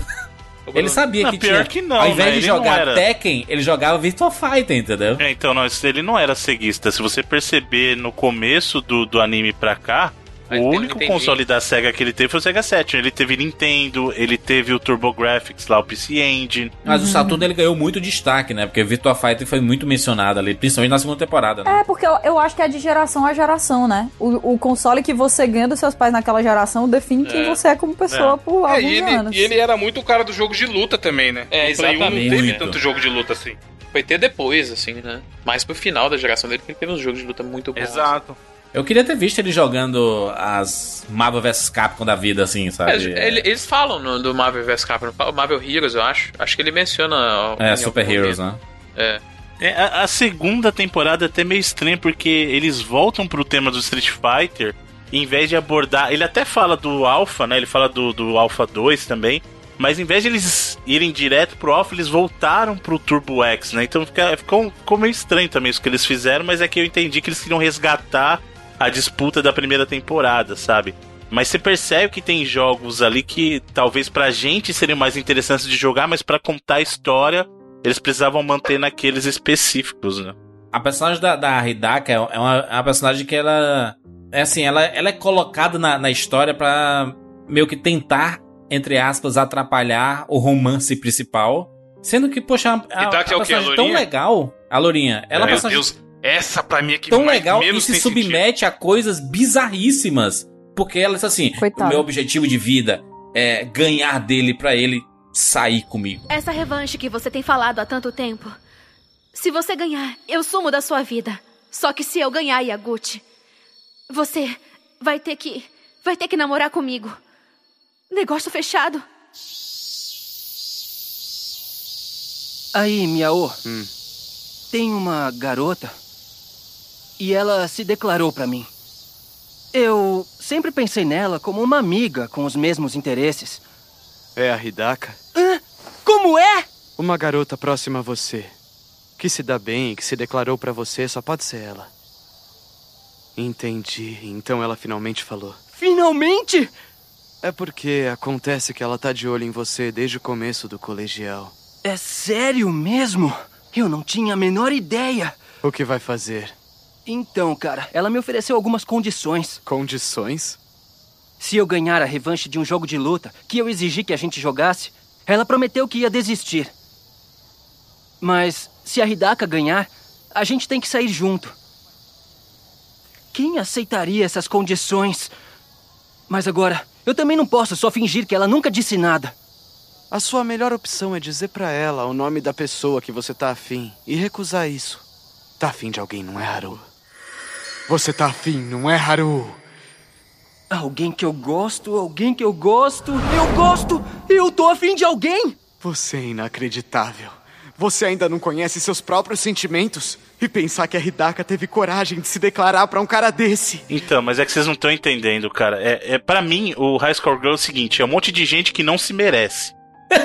Sabe? Não, mas essa. Bruno. A ONU não merece o Haru, o Haru não merece a Hidaka. Tipo, pra mim é isso. É um bando de gente que não se merece. Porque é um monte, um monte de gente fazendo um esforço colossal e não é correspondido. E Isso fala Cara, mas a muito. Hidaka é outro nível, né? É, a Hidaka é Coitada, doideira. cara. Mas é por isso que eu senti muito pra ela, cara, porque assim, a Hidaka é o adolescente que gosta de alguém e essa é a maior dor que existe, cara. Adolescente Você gostar trouxa. de Fala a alguém. palavra, Bruno. Trouxa. Não, não é trouxa, cara. Trouxa, Você vai falar tem, que uma trouxa. ce- tem uma cena na segunda, uma parte da segunda temporada ali que não é possível que eles vão fazer isso e não é possível que não vai dar em nada. E aconteceu as duas coisas. É. Então, não, mas calma, por isso que eu tô falando. na- a- o que eles fizeram ali na segunda temporada foi cringe-worthy ali. Ali foi. Eles cruzaram uma linha. Não, fala o que que é, Felipe. Aqui a gente já avisou que vai ter spoiler. Não tem essa de ter uma parte. Tá, então, mas deixa eu focar só na, na primeira parte, porque assim, no começo, o Haru faz um bem pra ela de apresentar algo pra ela, porque você percebia que ela era meio. E acho que até por isso que ela acabou se apaixonando por ele, porque ela era uma menina meio assim, ela não tinha um propósito, ela. E aí, quando ela conheceu o personagem do Haru e começou a apresentar os games pra ela, mostrou alguma coisa que ela. para que ela. E ela mesma fala isso, né? Ela fala assim: ah, você me mostrou uma coisa que eu pudesse me importar. É, ela, ela ficava interessada na paixão dele pelos videogames. De Isso. ver alguém tão empolgado e tão apaixonado por uma coisa e ela não tinha esse tipo de paixão com nenhuma outra coisa. Só que isso se transforma num tipo de amor que é o pior amor que, que alguém pode sentir, que é ela, ela tem um amor por ele que é incondicional a ponto. Isso que ela fez não é mau caratismo, isso o que ela fez. E aí eu achei. A, a interpretação que você fez disso é errada, porque assim. Trouxa. Existem muitas pessoas que fazem isso, que é o seguinte. Eu gosto tanto dessa pessoa e eu preciso, esse é o pior sentimento, eu preciso que ela goste de mim e eu tô disposto a fazer qualquer coisa pra essa pessoa gostar de mim. Meu Deus, é muito triste isso. É muito Mas é- triste. cê- Bruno, Bruno. Mas ela não pode obrigar que ele vai gostar dele e ela age Não como se ela pode, fosse mas não é isso que eu tô dizendo. Bruno, na cara. hora que ela Não olha é- dentro da cara dele e fala assim: Aí, eu vou ganhar de você no jogo, e se eu ganhar de você no jogo, você vai ser obrigado a namorar comigo. Você tá lendo a tônica comigo, errada. é- ela é chorou. comigo ela Era né? sair no encontro. É que você não tá entendendo. Você tá lendo do, do jeito errado essa cena. Ela pediu uma chance, né? Na verdade, Exato. você vai me dar uma chance. é. Ali ela tava, ela tava se humilhando, Evandro. É o contrário. Eu sobe a música. Vida de gato. Não, ela tava se, o humilhando, cara. Se fosse uma- um homem fazendo por mulher, você ia estar de criticando. Não, cara, que loucura é essa? Não, estou- isso, isso aí é só ele chegando, ela chegando pra ele e dizendo assim: olha, eu vou fazer um desafio. Depois de anos de amizade, de anos que eles jogam juntos e anos que existe uma rivalidade ali, né? Na verdade, mais por parte dela, porque ele sempre foi melhor do que ela. E aí ela fala assim: não, então a gente vai disputar. E aí, se você quiser, se você ganhar, eu nu- nunca mais falo nada sobre isso, mas se eu ganhar, aí o que ela quer dizer é, tipo assim, aí você me dá uma chance. Que é uma coisa que, se vo- principalmente se você tá falando dos anos 90, cara, é só o que rolou, essa história de, ah, mas se acontecer tal coisa, você me dá uma chance. Não quer dizer que a pessoa é obrigada a nada. Não, quer dizer nada obrigado, disso. né? Obrigado, ninguém é obrigado a nada. Então, mas o que É, você não tá entendendo, às ela não fez era. isso. Não fez no intuito de obrigar ele. O que ela tá fazendo naquele Não. momento, ela tava se humilhando. Ela falou assim: É, e ela tava mais do que qualquer coisa colocando uma maneira não verbal de ele decidir, porque em qualquer momento ele pode dizer assim: "Ah, eu vou deixar ela ganhar". Se é- porque eu vou pro encontro com ela. Ou então ele mesmo vai lá e faz o melhor dele pra ganhar dela, que pra ela já vai ser um fora, porque ele tá fazendo o melhor, se esforçando pra ela nunca mais falar sobre aquilo É ali. Então bizarro. também é uma comunicação não verbal. E outra coisa, dá pra ver que ali era, era um momento de dor pra ela, porque ela chora nessa hora. E me cortou o coração. Porque você tá vendo que, Mas na você acha que ela verdade, aquilo é um. por quê? É um sinal de desespero, é que eu tô falando. Ela tava, ela tava se sentindo humilhada de não ser correspondida, cara. É isso que eu tô falando. Você tá lendo como se ela estivesse sendo arrogante, querendo obrigar o cara a gostar Não, dela. jamais, ela é trouxa no sentido de que ela é boazinha demais. Mas então é isso que eu tô falando, cara. Mas isso é uma coisa natural. Você tá se distanciando muito do que era ter uma vida adolescente, cara. Porque na adolescência isso era muito normal. Você gostar eu, de eu alguém. vou eu, eu cito um exemplo meu, que eu, eu que nunca gostei de, de jogar vôlei, por exemplo. Eu gostava de uma menina da- do, do colégio que fazia, é, fazia parte do, do time de vôlei da, da escola. E aí era assim, o treino do masculino era antes e depois o feminino. Então quando tava perto de acabar o masculino, as meninas já estavam todas lá esperando, né, acabar pra começar o feminino. E aí eu me dediquei muito, absurdamente muito, pra entrar no time de vôlei Ficar bom no masculino vôlei. só pra estar no mesmo ambiente, fora do dia do momento de aula, só pra estar naquele momento lá em que ela estaria assistindo eu jogando vôlei, entendeu? Quem nunca fez coisa que não queria fazer por interesses? Exato. Também nessa época, era comum pra caramba? Não, é comum até hoje, mas não deixa de ser trouxa. Comum Não, não, não. Ela foi pra Mas casa não é dele ser trouxa, cara. Não emprestar é. o PlayStation dela, cara. Então, É, isso aí foi- essa isso hora. não, de ela fala assim, ela fala assim, ela fala assim: ganhei o videogame, nossa, eu vou falar pra ele, ele vai me chamar pra jogar na casa dele, vai ser mó legal. Aí ela conta pra ele, ele fala assim: ah, que legal, você vai me emprestar então? Aí ela. É isso. É, primeiro ela negou, né? Então, mas nessa parte aí, Trouxa, ela tinha acabado de trouxas. encontrar as fotos do- da ONU junto com o Haru e ela ficou desesperada porque ela tava nesse plano lento de ir conquistando ele aos poucos, né? Que não tava rolando. E aí, quando ela viu aquele negócio, ah, eles estão juntos, ela entrou em desespero. E foi um momento de muita humilhação. Muita humilhação. Que, ah, eu gosto de ti, eu sei que você não gosta de mim, mas aí, aí ela vai pra um negócio nada a ver, que é a coisa dele, né? Ela tá tentando falar a língua dele. Que depois de um tempo se tornou a língua dela também uma coisa que ela gosta, mas ela tá tipo assim: ah, vamos fazer isso aqui, que é a coisa que eu comecei a fazer pra me aproximar de você e pra você prestar atenção em mim, e esse vai ser o desafio, entendeu?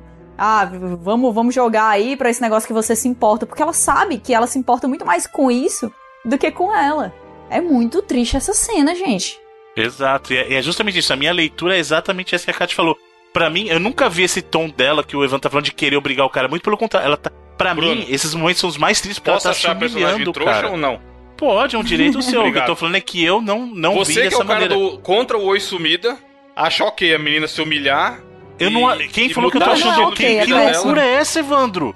Que loucura é essa? Eu acabei de falar que eu fiquei sentido porque o que eu, o que eu entendi é justamente isso. Ela tá se humilhando, cara. E não tô falando que é ok. O que eu tô falando é que o jeito que você colocou, você tá falando que ela é trouxa e você não escolhe o que você sente, cara. Não é assim que funciona. Você acha que ela foi de bom grado se humilhar ali porque era Todo a mundo única. já se humilhou por causa de amor, Exato, rapaz. cara. Isso E é doído. É muito. É o contrário, E é justamente eu tô triste falando. porque é uma personagem bem legal, ela, ela poderia ser muito melhor do que isso. Ela é a inclusive. mais ela legal não merecia isso. Ela não merecia isso como personagem, entendeu?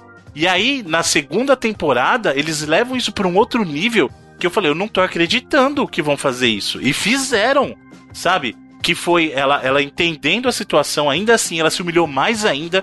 E aí ela se humilhou de um jeito que, pra mim, eu não sei se eu sou muito velho, mas as crianças cresceram muito de uma temporada pra outra. Porque o papo da segunda temporada ali pesou É, mas de um tem essa, jeito. essa mudança Foi. bem grande, Foi né? mesmo, né? Sa- saiu de, de tom, de né? pegar na mão pra transar, né? Já. É. Não, filho, aquela, aquele momento lá dela no, no, no restaurante com ele, tipo, eu fiquei com vergonha e fiquei triste por ela. Fiquei com vergonha do momento e falei assim, que, acho que 16 pra 17 anos foi a conclusão que a gente chegou outro dia. que a gente tirou mais ou menos isso, 16 pra 17. É, não tá tão novo. É, mas é a- É a nova geração. É porque de- o Bruno tá. O, o Bruno tá com sentimento de 16 a 17 anos dos anos 90. Só que eles estão bem mais contemporâneos, né? Os Sim, pensamentos. a segunda assim, né? temporada é- parece que eles tentaram mostrar aquela época, mas com a cabeça de hoje. É. E aí veio a segunda cena dela, que pra mim foi de quebrar o coração de novo, que é na manhã seguinte, que ela não consegue, que ela queria. Até porque naquele momento ele já entendeu, ele viu que era absurda a situação ali, porque ele já sabia que ele não sentia o mesmo por ela.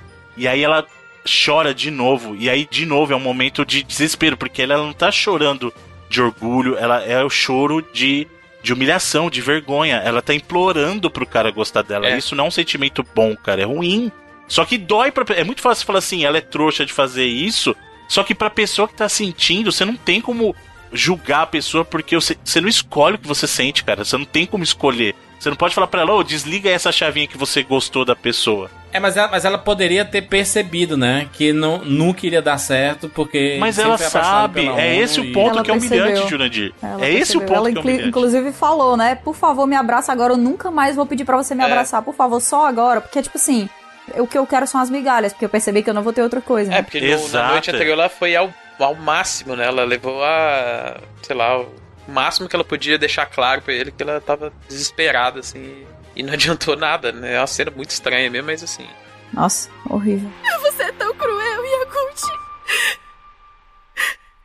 Como pode humilhar uma garota desse jeito? Você me irrita. Você tem ideia de como é pra mim tentar me aproximar de você? Eu aposto que nunca vai saber. Esse seu jeito tranquilo, eu odeio isso em você. Mas, Hidaka, esse tipo de lugar que você falou é onde adultos que estão apaixonados vão. Eu tava cansada, eu só queria ir dormir. Eu não ia fazer nada mesmo com você. Dormir? Ah, sério mesmo? Mentira, eu ia fazer várias coisas. Yaguchi, me abraça, por favor. É o meu único desejo.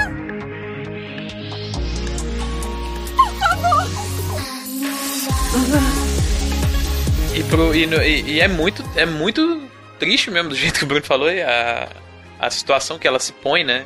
Que ela. Não que ela se põe, mas que ela foi posta, talvez, sei lá. Que bom que ela descobriu que gosta daquilo ali, apesar de ela ter começado a fazer por causa Uhum. dele, né? Isso é muito da hora, né? Que ela meio que. é, não sei se ela substitui de, de fato, porque o- a série não deixa isso claro e tal, mas você enxerga num ponto que é, ela passa a ter o mesmo carinho pelaquela mídia que ele mesmo tinha. E eu acho que isso, isso é um, trope bem mais interessante, né? Porque Uhum. é, ela se interessar naquilo por causa dele, mas na verdade, o- pô, se ela tivesse completamente esquecido dele, que é o o que acaba acontecendo, ou ficando implícito no final ali, né? Mas ela esquecer completamente dele e focar muito mais naquela coisa que identificava ele, né? Os videogames era uma, era uma coisa que descrevia o que ele era, talvez, assim. E na verdade ela passar a amar os videogames e não ele, isso é uma troca bacana que, que rola com o personagem dela. É, e no fim aca- acabou sendo uma interseção, né? É, virou assim, é, é, eu, ela entrou por, por um motivo e ficou por outro, né? É, no fim, ela até deixa claro que ela é grata pelo que eles tiveram juntos, porque ajudou ela a descobrir esse amor. Mas mesmo assim, ela ainda sente aquele final também dela, que ela, na verdade, já que pode dar spoiler, né? Ela incentiva ele a ir atrás dela porque ele não entende nada. E ela fala assim: Cara, você, não, você é muito burro, você não entende nada. Ela tá fazendo isso porque ela quer que você vá atrás dela. E aí você vê que tá doendo nela, mas ela quer tanto a felicidade dele que ela abre a mão do que ela sente, sabe? Ainda sofrendo, porque você vê que ela tá chorando, ela chora muito ali. E por isso que eu falo, é, não, não, não dá pra você julgar isso, cara. É só sentir, é doído. É doído e, e, assim, não é mau caratismo, ela não faz isso porque ela quer mandar nele, ela tá fazendo isso de desespero, é puro desespero. Mas no final ela encontrou, digamos assim, um caminho e entendeu que, olha, é, isso que eu vivi foi positivo dessa maneira, porque hoje eu tenho o meu amor pelos games, né? Então essa pessoa na minha vida cumpriu o seu papel de, de talvez compartilhar isso comigo, que hoje é a minha, paixão, e agora eu entendo que ele tem o caminho dele. E é, é até por isso que a, a Koharu, né, a Koharu Hidaka é a minha personagem favorita, assim, no sentido de, de eu conseguir me identificar muito com, com as coisas que acontecem com ela.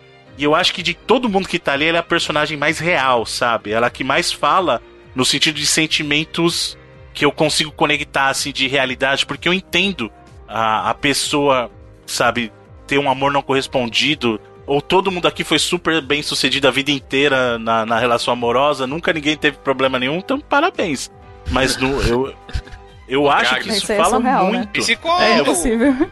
Bruno se identificou, hein, Bruno? Tem história aí? Tomou, tomou bota a vida inteira, o Bruno tá aí magoado. Não, não, não é por.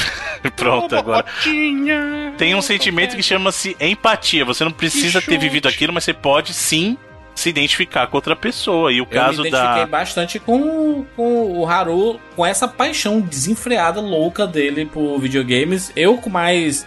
Menos jogo de luta, né? Ele é muito apaixonado por jogo de luta. Eu mais com outros tipos de jogos. Principalmente jogos single player. Mas esse- essa parada dele não perceber, tipo, ou, ou nem se importar muito com o sentimento da, da Hidaka, é muito comum, mano. Principalmente quando você é criança. Quando você é criança, você não percebe. O adolescente. Você falando aí agora, acho que eu me identifiquei mais com as outras personagens do que ele até. É, um negócio- Sei lá, a alienação dele era muito alta. Não, mas é normal. O menino, menino é um ser humano, é um ser humano bobo. Sou mais mesmo. bobo igual ele hoje do que eu era antigamente. Tem, tem- tem uma época que, que o menino ele, ele vira a chave. Tem uma época específica que ele vira a chave. Mas até virar essa chave, ele tá com a cabeça em outras coisas. Obviamente que se considerar a geração de hoje em dia, os meninos são muito mais rápidos. Assim como as meninas também são e tudo, mas. Rápidos demais, até, na minha opinião. Sim, mas antigamente- dia. E a juventude, Eu- eu fa- juventude, paciência. Eu, eu dou o meu exemplo. Eu, com 12 anos, a minha preocupação era unicamente brincar com os amigos e, e jogar dúvida, videogame. mas é foda que a série tem esse pulo que a gente nem não falou direito, mas ela começa lá em 91, 92, né? É, Aí do 91. nada ela vai pra 97, um negócio assim, 96, ela dá um pulo grande, assim. É, e são duas fases completamente diferentes da sua Inclusive vida. o pulo é, é da sua interessante, adolescência, né? assim. Porque ela, ele, ele fala em um determinado momento assim: Poxa, ela nem viu a transição dos 16 bits pros 32 bits, eu não consegui conversar com ela sobre isso. Essas narrações são muito Ele é boas, né? do- preocupadaço com ela, né, cara? É. Com a- como que tá a vida dela, o que que ela tá fazendo. Tem até o que o Bruno falou, é triste, porque a Lourinha quer dividir a vida dela com ele. E ele tá defecando pra vida dela. E ele quer dividir a vida dela com a ONU, que também só quer viver a vida dela ali no negócio dela. Sair daquela mansão lazareta Ah, a lá ONU e... gosta dele, né? Não, mas a ela não gosta demonstra. dele, só que Ela gosta do É, jeito porque dela, ela, né? Ela é, ela é bem reservada, assim, bem Eu acho que ele, que ele é um personagem muito muito bom, muito real assim também, porque eu acho que é o que eu falei, essa pessoa que demora mais pra chegar na próxima fase da vida, ela também é mais comum do que os outros acham. Tem um monte de gente que começou a namorar, beijar, dizer que tava interessado no sexo oposto e tal, muito também por pressão social, né? Porque os amigos só estavam falando sobre aquilo ali. De- é, do nada, ninguém quer mais falar só sobre desenho animado. E aí você se sente muito deixado de fora também. Só que o, o Haru, ele nunca teve isso, né? Os amigos dele sempre aceitaram muito a coisa toda. E eu acho que você colocar um personagem assim no centro desse anime é bacana porque ele não é ele não é escroto com as meninas e pra mim isso é muito importante, sabe? O fato dele encontrar a Ono e primeiro enxergar ela como uma rival e dizer que ah, eu tenho uma, uma relação professor-aluno com ela, é legal, entendeu? Porque ele não, não entra imediatamente no estereótipo do ah, uma garota gamer. Meu Deus do céu, ela é incrível, elo perdido, caraca, deve ser uma namorada perfeita. Que é um saco, porque é muito comum essa coisa de ah, a menina joga videogame, portanto, ela é o material perfeito de namorada. Então ele tem essa visão da Ono que é diferente, e mesmo quando ele quando ele conhece a, a outra menina, ele vê ela como amiga e ele apresenta ela ao- aos videogames, aquela coisa toda, como amiga. Ah, isso aqui é legal. Ó, você nunca entrou nessa loja de doce? Ah, aí você faz isso aqui, isso aqui. Ah, não, é muito complicado.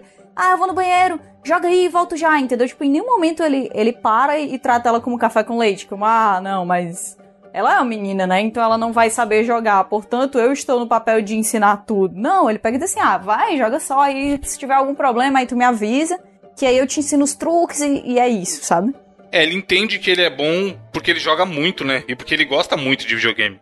Não porque ele é melhor Sim, mas em nenhum momento. ser humano. É, exatamente, exatamente. Inclusive, ele nem é tão bom assim, porque você apresenta imediatamente no início do anime o personagem que é Sim. muito melhor do que ele, é que é a Ona. que é muito massa, é muito massa, porque o protagonista ele não é o melhor. E até o final, ele não é o melhor ainda. Em nenhum momento ele supera ela. Isso é muito. Assim, até o final do que a gente viu, né? Isso é muito legal. Achei, achei muito genuíno a, na parte que eles estão falando da feira de games, né? Que é disso assim: Caraca, nós vamos para a feira de games, a maior feira de games do mundo, em que iremos jogar os jogos novos antes de todos. É a empolgação dele de falar que ele vai pra feira. Como se fosse um E3 da vida, deve ser a Tokyo Game Show, sei lá, né? É a Tokyo Game Show, Mas provavelmente. eles não puder, eles puderam falar, né? Eles, eles falaram outro nome lá, né? E talvez nem seja a Tokyo Game Show, seja um, um outro evento de games da cidade, assim, da região e tudo. Essa feira ou show é um evento ainda mais impressionante do que eu imaginava. Não importa pra onde você olha, tem jogos por todos os lados. Os jogos pra jogar em casa continuam evoluindo, mas os fliperamas ainda são meus favoritos. Mas ele tá em Tóquio, né? Tanto é que eles aparecem Sim. em Shibuya lá. Que eu, novamente, nunca fui com esse só por causa de Persona. Mas, Mas- Kátia, isso aí, fala, fala mais de Persona, Kátia, isso aí, tá vendo? Jogando The Royal. Que jogo, meu ó. Deus do céu. Perfeição. Confirmado, cast 99 vidas, hein? Persona Ah, 5, tem show. Vai sair depois do Animal Crossing, gente. E. Não, esse aí vai ter, nós vamos dar um jeito. Persona Não, o do, o do Persona Aí. já tá, já tá no nosso cronograma há um tempo, né? Há uns anos. É, mas a gente vai falar sobre Persona 5 e eu, eu talvez o, o Persona seja um jogo pra você compreender os comportamentos desses jovens, inclusive, né? Que talvez um pouquinho mais velho, né? São mais velhos do que eles ali, né? Já é mais aquela parada 17, É, são- 18, 17, né? São mais 17, velhos, 18 anos, né? É, mas também é, é. É porque assim, gente, hoje em dia a gente olha pras pessoas que têm 15 anos, 16 anos, aí fica, ah, mas é porque esse povo tá muito apressadinho e tal. Mas quando a gente tinha 15, 16 anos, a gente era só espinha e hormônio. E, e assim, acontece, né? Eu acho que o. que esse anime ele tem um cuidado um pouco menor em relação à maneira como essa história é contada, e talvez esse cuidado menor coloque uma, uma, uma lente de honestidade maior e acabe saindo talvez do que é ok você falar sobre essas idades hoje em dia, justamente porque existe uma diferença muito grande sobre a maneira como isso era visto nos anos 90 e a- atualmente, mas é muito legal porque esse anime é pra adultos. E os adultos, eles lembram da época que eles passaram aquilo, tipo, com- como eles mesmos, entendeu? Eles não se enxergam como, ah, porque era só uma criança e tal. Não, era eu, quando eu me apaixonei pela, pela, minha, pela primeira menina que eu quis ficar e que deu tudo errado, foi desse jeito e tal. Então, eu acho que eles falam desses aspectos que são até maduros demais depois daqueles dois anos, né, que a ONU passa, passa longe. Eu senti um estranhamento muito grande, mas eu acho que é porque a gente tá acostumado com uma visão muito mais infantilizada de pessoas de 15, 16 anos. Pô, o moleque vai trabalhar 4 horas da manhã pra comprar videogame, Catiuxa. Isso é mais responsável do que muito nego de 30 anos hoje em dia Com certeza, com. É, pô. E dá, É, deixa a grana em casa. Deixa É, a ele só, em casa, ele fala só lá. lembrando que não, não, não se reserva só esse momento da, da Hidaka também, porque.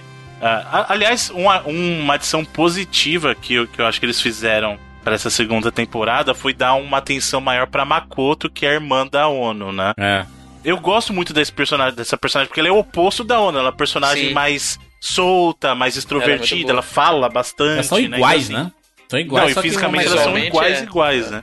Fisicamente é cabelinho roxo, um pouquinho mais velho. E aí a- ela se junta com a mãe lá do Haru, né? E aí as duas ficam. Nossa, "Ah, a mãe do Haru também me dá uma é irritada, hein, não Bruno? o quê." Nossa, não, muito horror, engraçado demais. Mãe do Haru, sabe quem é a mãe do Haru? A, pessoa, a professora que dá aula de pump 6 horas da manhã na academia.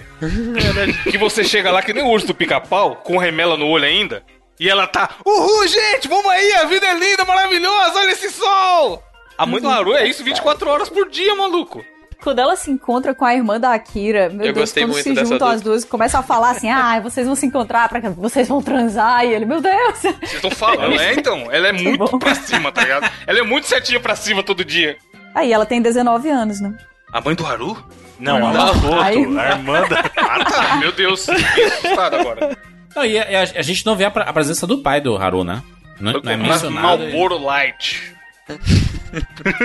Você acha que no Japão os caras não compram Malboro Foi comprar um Maruboro. Maruboro, Derboro. É muito triste, mas. Aliás, só uma coisa, Júnior, a gente falando nessa questão de, de pais aí, de influência, essa é um, as- é um outro, esse é um outro aspecto muito triste da vida da, da Makoto e da Akira, que a gente descobre durante o anime que, na verdade, a Ono, né, a Akira Ono, as duas são Ono, né? A Akira Ono, que é a menina que não fala, ela tá passando por isso porque a irmã não quis passar por isso. Então, tudo que ela tá sofrendo agora dessa pressão de ter que ir pros Estados Unidos, porque os pais querem que ela estude lá, que ela foque nos estudos, que faça faculdade lá, que se case com um americano, é porque a Makoto, que é a irmã mais velha, desistiu, falou assim: "Eu não quero isso pra mim". E aí, tanto que você vê depois no final do anime, ela, ela sofre com isso sinceramente. Né? Ela falou assim: Isso só tá acontecendo com a minha irmã por minha causa, porque eu não assumi esse fardo. E aí vem um outro aspecto da que a gente não tem isso aqui no Brasil tão forte, mas é aquela coisa de, da cultura da família japonesa, não só japonesa. Isso existe, por exemplo, em outros países como a Índia. Você tem aquela coisa de sua vida vai ser assim, porque os seus pais escolheram que a sua vida vai ser assim, e você vai casar com a pessoa X, porque os seus pais vão decidir o seu casamento, e é isso, você vai seguir essa profissão. Então a gente começa a entender um pouco também da dor da, da Akira Ono, né? Por causa disso. Ape, apesar que, assim, eu tenho uma crítica. Eu acho que a segunda temporada definitivamente é muito mais fraca que a primeira. Eu acho que o ponto alto dela foi, foi a primeira temporada. Mas isso, assim, mas isso tem uma explicação óbvia, né? Porque a primeira temporada ela foi feita em cima do mangá, a segunda temporada não tinha mais mangá. E aí eles tiveram que fazer a história pro anime, né? Com a Netflix Uhum. já bancando e tudo, depois do sucesso Nunca dá certo isso, cara. Da primeira de Game of. Thrones. E aí, uma, uma coisa interessante, Bruno, é porque a primeira temporada, né, teve 12 episódios e mais três ovas, né? E aí meio que Uhum. fechou aquela história ali. E a segunda temporada foram nove episódios apenas. E aí, no mangá, depois de muito tempo, e por causa do sucesso que foi a primeira temporada na Netflix, eles lançaram um spin-off chamado High Score Girl Dash, em que a protagonista é a Hidaka, com 30 anos, professora de uma escola média lá, e é focado nessa história dela ali. É a Hidaka, não é do Haru, Cara, da a Hidaka é mais. perfeita. 30 anos, ela já é professora, tem a vida dela toda definida. Que mulher. É isso. E tá, e tá sendo publicado até hoje. a- o Dash, talvez. E, e vai ter anime também? Ah, Não? não sabe ainda. Talvez, mas dá pra ver que, que o nível, a qualidade da primeira temporada é, é muito superior. E eu acho que ela acaba bem, sabe? Eu acho que quando se torna uma. É um negócio que eu até falei pro Júlio que eu tô meio de saco cheio dessas histórias de, ah, triângulo amoroso. Triângulo amoroso é um negócio que já me cansa. A gente não aguento mais, sabe? E essa coisa das duas meninas brigando pelo cara, sendo que o cara provavelmente fede a sovaco, vive em arcade aí, um negócio nada a ver. O negócio é que esses triângulos amorosos normalmente são desse jeito. É um cara que não tá nem aí pra. e- É. E, e duas meninas se rivalizando. sabe? É sempre desse jeito. É, eu não queria que as meninas. Foi... É legal porque existem momentos muito legais entre, entre as meninas, sabe? Sim. Uhum. Então, pra mim foi, foi bacana. Foi bacana vê-las jogando e tal. Só que eu não queria que elas estivessem jogando uma contra a outra, tendo uma disputa pelo cara. Porque eu não acho que nem precisa, sabe?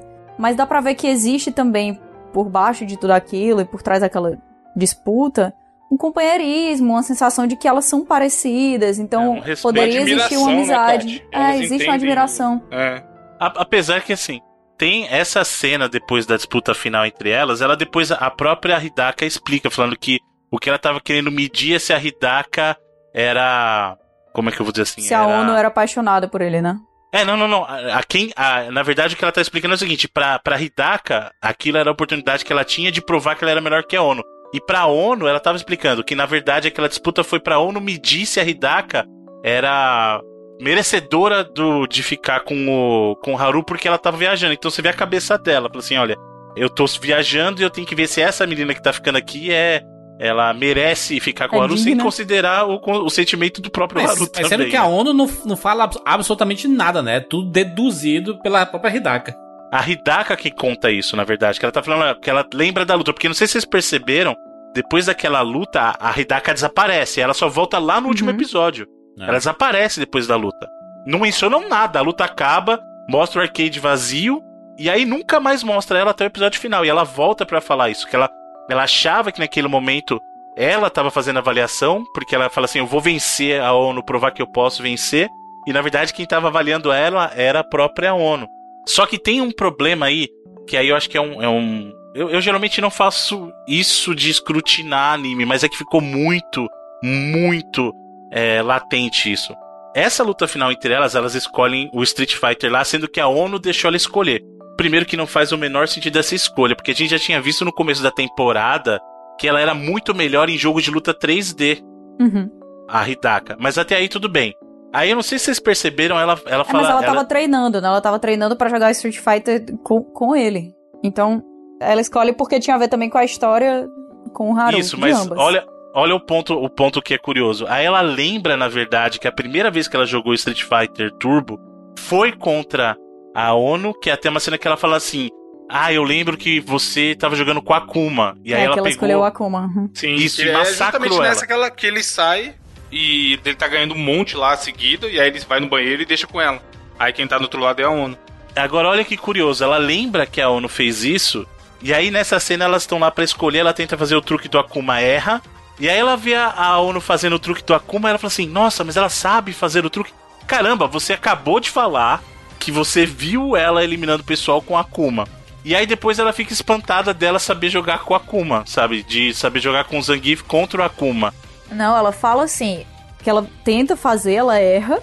E aí ela diz assim, meu Deus do céu, agora vai dar tudo ruim, porque o meu Ryu não vai ter nenhuma chance contra o Akuma dela. Só que aí a ONU também erra o código e também pega o Ryu. Isso. Não, mas o que eu tô dizendo é, é um passo antes disso, Kátia. Porque assim, quando ela tá fazendo o truque Ah, pra tá, escolher tá. o Akuma, ela fala assim: ah, mas ela, ela sabe o truque também. Caramba, é lógico que ela sabe. Você viu que ela jogou com a Akuma É, ela já anteriormente. tinha te ela... espancado antes de Akuma, né? Exato, ah, sabe? É verdade, sim, sim. Aí as duas erram e fala assim: ah, vamos fa- essa aqui não vai valer. A Hidaka fala pra ela, né? Aí depois ela vai, escolhe o Akuma e aí a ONU vai lá e escolhe o Zangief. Clássico Zangief. Clássico Zangief. Zangief da mentirada. Cara, o Zangief teve um destaque aí, cara, vou dizer, viu? Não, e a, a dublagem, né? Colocou um cara pra fazer com a voz meio de russo, assim. e... Sotaque, né? O interessante é a composição de, de colocar esses personagens pra meio que guiar a história, né? O Gaio. Sim, e que bom que não foi Ryu e Chun-Li, que era É. o óbvio. Eu vou te mostrar como é difícil vencer um Gaio com nota 10 contra um Zangief nota 0. Esse é o espírito. Gaio, Quer um Sonic pelos velhos tempos? eu quero. Farefu! Você é tão forte quanto o número de Sonic Boom que você soltou até agora. A gente vai ganhar dela, Haru! Muito óbvio. É, outra coisa muito importante nesse anime é que você pôde ver a, a queda da perfeição que foi a virada pro 3D, né, cara? Putz. Muito feio. Porra, e ele, tem uma hora que mostra o Alpha, chegando o Alpha, ele vai jogar com o Alpha, aí ele fala: Ah, isso aqui não tem o Gaio, mas tem o Charlie. Só que eu vou jogar com o Guy, porque o nome dele me lembra o Gaio. Aí aparece o, o Gaio, o spritezinho do Gaio, tipo com uma lagriminha caindo assim. Ele, ele me considera mesmo, sabe? Essa relação É, dele com os fofo. personagens e com o jogo de luta é muito animal, porque o Junji falou aí que tem um pouquinho de cada um de, de nós no personagem e no enredo que permeia o anime. É, eu provavelmente sou de todo mundo aqui que mais jogou jogo de luta, eu acho. E aí até rolou co- como o Bruno viu aí, recentemente a gente foi lá na Game Tech e eu fui jogar King of Fighter com o malandro. Obviamente ganhei todos, né? Porque o cara era ruim. E aí eu virei pro Bruno e falei: Bruno, sabe por que ele perde? Ele acha que joga bem, ele perde? É o Bruno, por quê? Porque ele só quer atacar.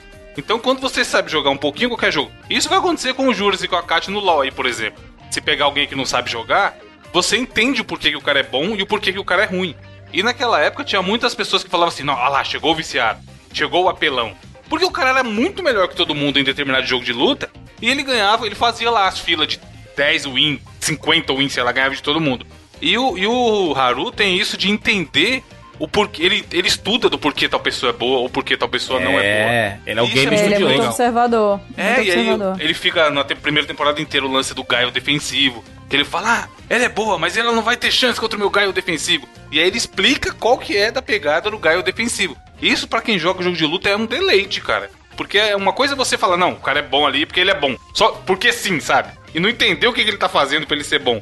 E no- nesse anime, não, ele explica exatamente isso em todos os jogos. Ele vai jogo 3, jogo 3D, ele explica qual que é daquela estratégia. Ele vai pro Dark Starkers durante muitos episódios. E aí ele Samurai explica qual que Shodown, é. né? Sim, sim. Isso, cara, é- é- tinha muita coisa que ele falou ali que, de novo, Não, eu... e quando a Hidaka faz o Fatality sem querer do Scorpion, eu fiquei. Sim, é muito "Hã? maneiro. É, porque é um fatality fácil, né? De fazer.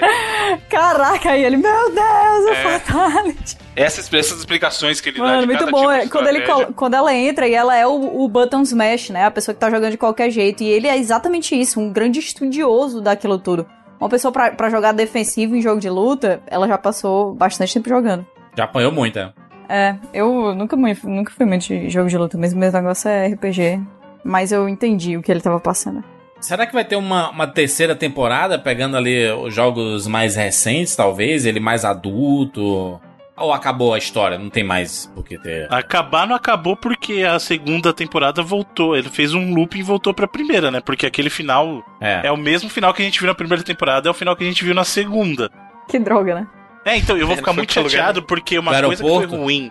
É. É. então, porque foi a mesma coisa, exatamente. Então, ela vai literalmente, partir. ele correndo É. no aeroporto, ele dando o anel pra ela de novo, ela indo embora de novo. Tipo, E aí eu vou ficar muito decepcionado se a terceira temporada for ela voltando pouco tempo depois, igual foi a solução da primeira, sabe? De, ah, ela voltou já.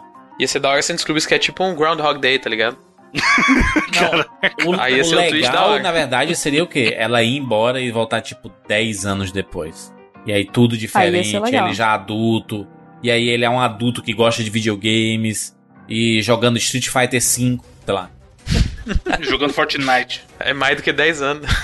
É, tem que ser mais, né? Street 5 vai demorar mais de 10 anos. 10 anos de onde eles estão é a, é a época do Street Fighter X, do 3. É vi, pra chegar no, Street- no Street Fighter 5 é 20 anos, gente. Exato. Teria que É passar um bom 2015, tempo né? aí. É, se, se o, o, o spin-off lá com a Hidaka com quase 30 anos, ela se passa em 2007. E o Street Fighter V ali é 2016, né? Então tem, tem 2015, chão, é, né? 2016. né? Isso é legal, se eles focassem a temporada nova na Hidaka, Eu né? acho que seria fantástico. E ela não deixa de ser a High Score Girl também. Também. né? Uhum. É engraçado porque é isso, né? Ele, ele é, é o cara que é o viciado e tudo mais, e o anime é sobre as meninas, né? Na verdade. Eu acho que é a expressão, né? Que ela fala assim, essa menina joga demais e tudo, e aí é essa sensação, né? Dela ser a high score, né? É, não, é que no começo eles mostram. Na verdade, ele jogava numa máquina de fliperama aí ele vê um nome acima do dele. Que é uma coisa comum da época. Sim. Você botava suas iniciais lá. Aí ele, quem que é essa aqui? E aí depois que ele descobre quem é ela, né?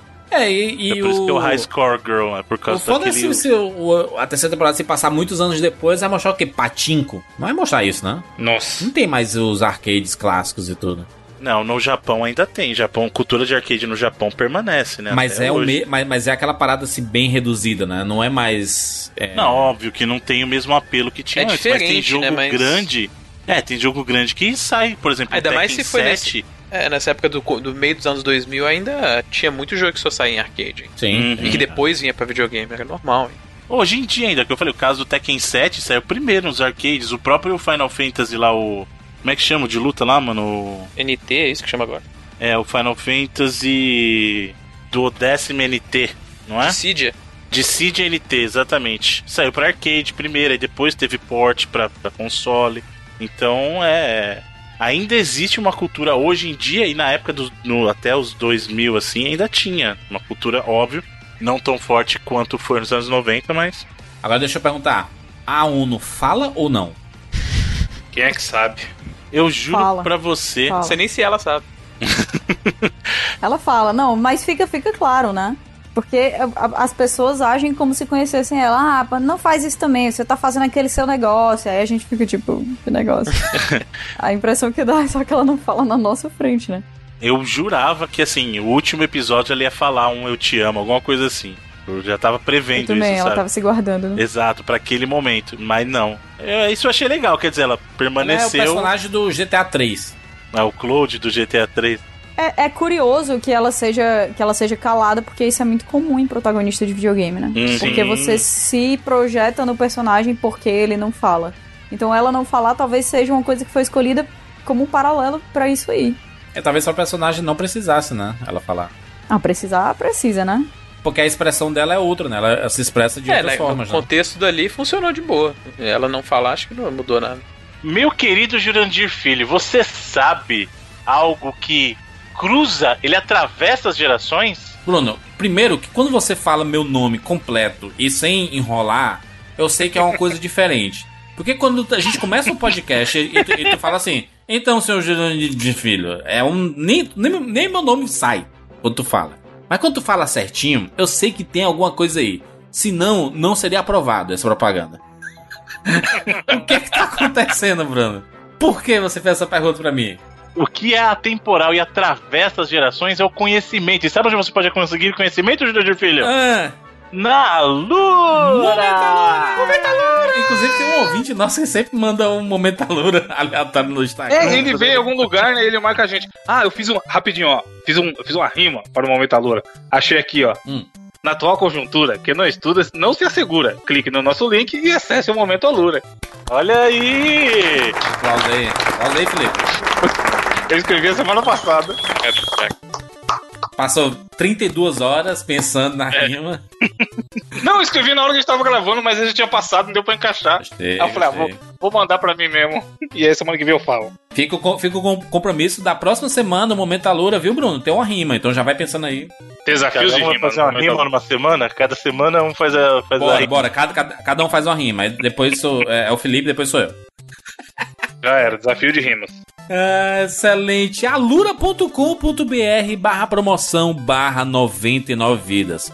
Você acessando por este link, somente por este link, tem na postagem desse podcast, 99vidas.com.br, acessa lá.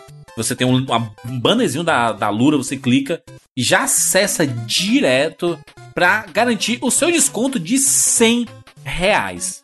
Você já tem um descontão gigante de cara para ter acesso, brother, a muitos cursos.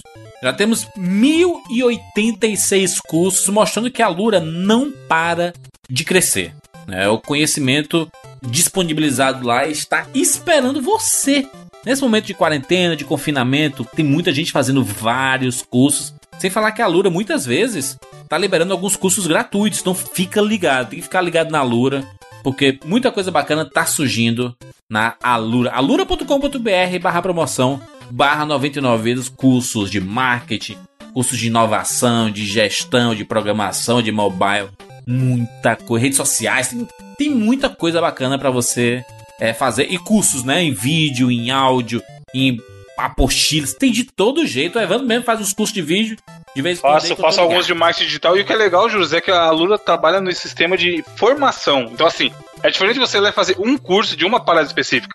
Você tem a opção de entrar lá, e, por exemplo, eu tô com a de marketing digital aberto aqui. Na área de marketing digital tem 21 cursos.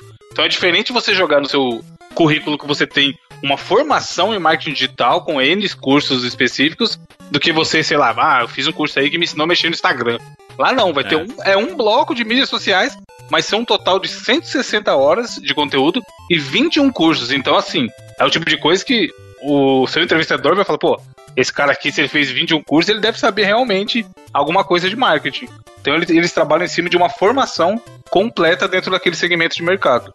É, tem muitos cursos bacanas, assim, principalmente na parte de redes sociais. Tem curso avançado de marketing no Instagram, no Twitter, né? Em Facebook. Tem coisas no YouTube, né? Você criar e otimizar o seu canal, você aprender. Ima- Imagina você trabalha numa empresa e você, cara, você, a gente precisa otimizar o nosso canal aqui. Você vai ter um curso, vai, vai, vai chegar preparado, né? E rede social, hoje em dia, toda empresa precisa de uma boa rede social, né? E você pode ser essa pessoa que vai transformar a sua empresa através de um curso. Vai ser o primeiro passo para você compreender o quão fascinante é mexer nas redes sociais, não só postar e tudo mais, mas o bastidor da rede social, que é acompanhar os números, entender esses números, entender sobre a presença digital, né? Muito importante você fazer cursos e a Alura é uma das melhores ferramentas do mercado.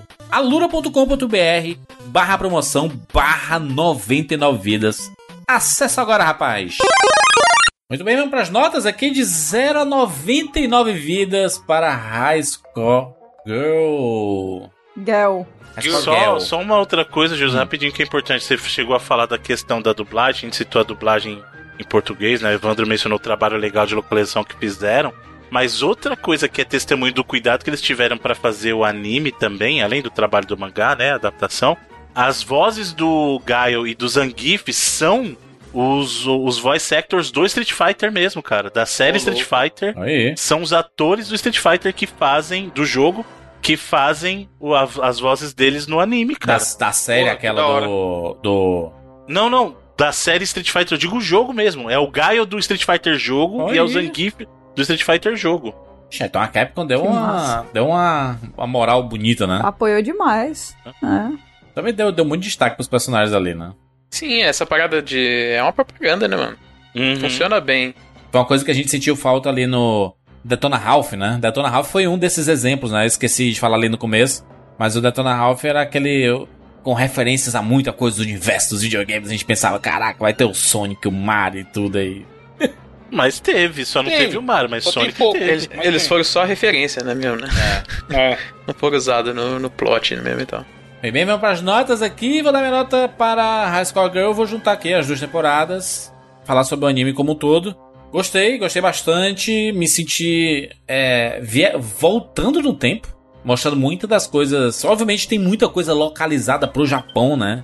Principalmente alguns jogos. Assim, saiu o jogo fulano de tal. Eu, meu Deus, que jogo é esse? Que eu não faço a mínima ideia que jogo é esse.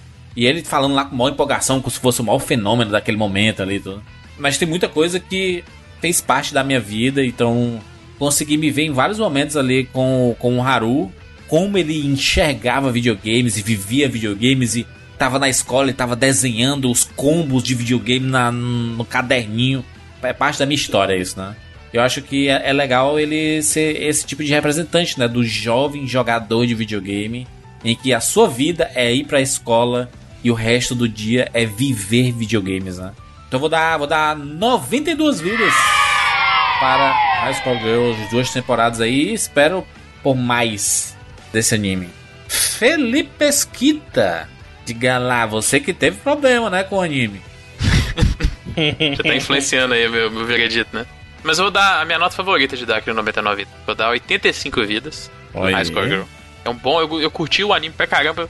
Principalmente até o jeito que ele é construído até visualmente, né? A gente falou isso, como que ele incorpora o videogame dentro da, da animação, né? Os sprites e tal. Isso eu achei bem da hora. E também, cara, eu fiquei é, impressionado com uma parada que a gente falou, que é como tem coisas que a gente poderia esperar que às vezes no Japão as pessoas não iam relacionar. Igual a gente relacionava aquela parada que a Kat mencionou do dele lendo a frase em inglês no, no arcade, tipo, não entendendo e mas julgando que seria uma coisa super importante, quando na verdade não era, né? Isso é uma coisa que rolava com a gente total, não só em japonês, mas até em inglês mesmo, que é o que acontece com ele. Eles têm uma discussão lá, uma hora de é, o que, que você ouve quando os personagens falavam alguma coisa durante um golpe. Sim, né? várias vezes, na real.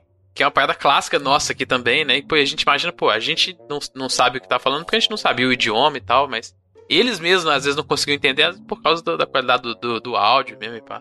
Então é, é uma parada que eu curti assistir, mas eu acho que ele tem essa parada, principalmente quando ele. Eu, eu curto a parte do romancezinho, eu acho bacana até. Só acho que ele podia engatar ela melhor, assim, é uma parada que não, não vai pra lugar nenhum e termina sem ir meio que ir pra lugar nenhum também. Mas no, no geral é, é essa parada que você falou do, da aura dos videogames que ele carrega e, e como que ele encaixou essa cultura pra, bem dentro do anime, eu achei fantástico. Muito bem, Catiuxa Barcelos. Eita, tá, vamos lá. Eu acho que se eu fosse dar uma nota só pra primeira temporada, seria uma nota bem, bem mais alta. Acho que tudo que tira ponto pra mim tá na segunda. Eu também vou ficar com 85.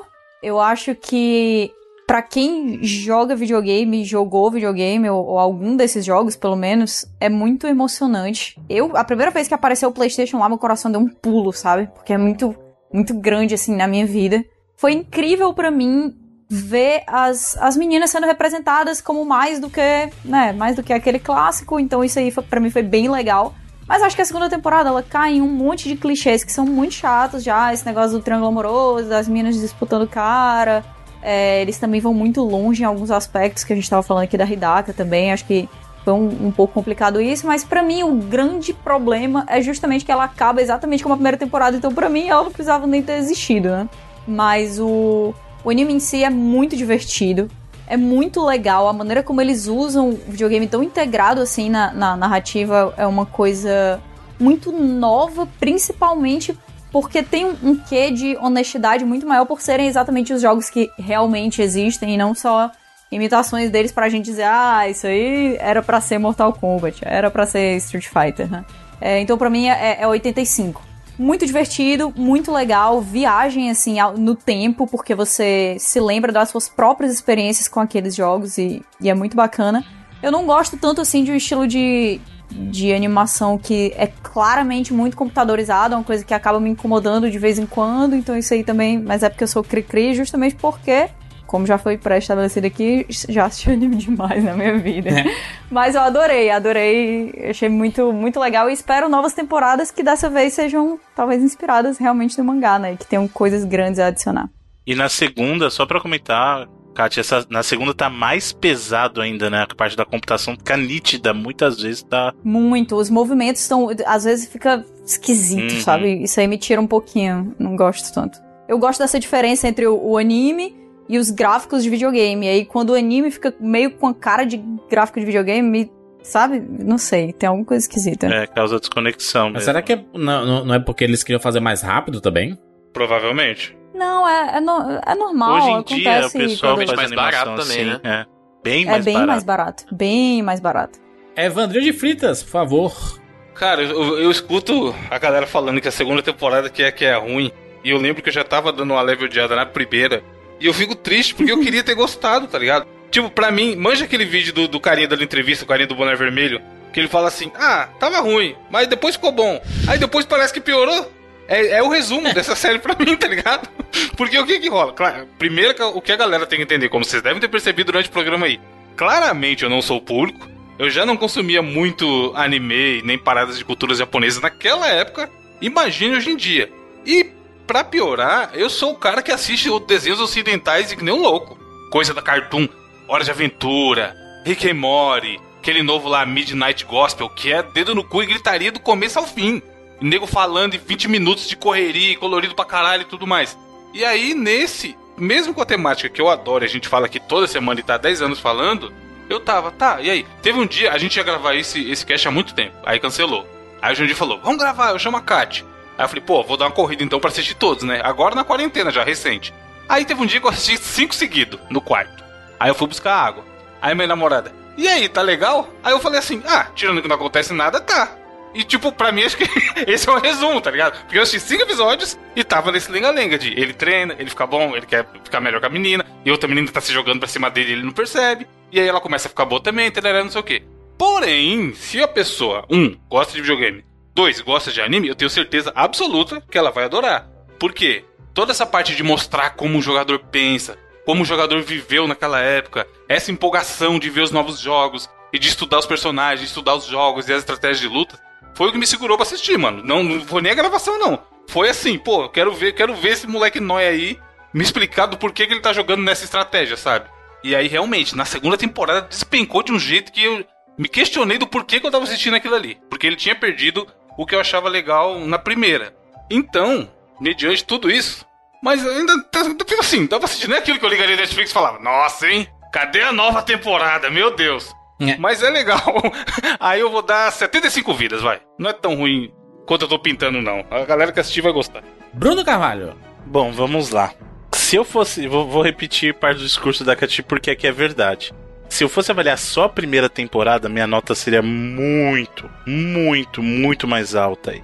Arriscando chegar até perto do 99. Não seria 99, mas seria muito próximo. Se eu fosse avaliar apenas a primeira temporada. Porque a primeira temporada, como eu falei, ela é uma carta de amor a quem gosta de videogames de um nível que eu nunca vi antes em obra de ficção. Ele discute coisas técnicas, coisas que fazem sentido só pra quem joga mesmo. Entendeu? Não é genérico, o cara foi lá, olhou na Wikipedia três linhas ali e colocou uma referência. Não. Na primeira temporada, eles colocam referências que falam com o gamer no nível que a gente conecta, porque a gente vai se identificar de verdade. Não é uma pessoa qualquer que leu e colocou ali. Isso se perdeu na segunda. A segunda temporada perde muito disso em favor de ficar só em torno do Street Fighter, então você pode perceber que as referências a outros jogos são ínfimas e nem a, a qualidade do comentário não é a mesma que eles faziam na primeira temporada. Como a Kat falou, a questão da animação na segunda temporada tá pesando a computação gráfica ali de um jeito que tira a atenção, sabe? Desconecta da, você do anime ali. Isso realmente é muito ruim. Eu acho que assim, de uma maneira geral, a qualidade da, da segunda temporada é muito inferior e eles deram uma volta totalmente desnecessária pra chegar no mesmo ponto em que terminou a primeira, sabe? Do mesmo jeito.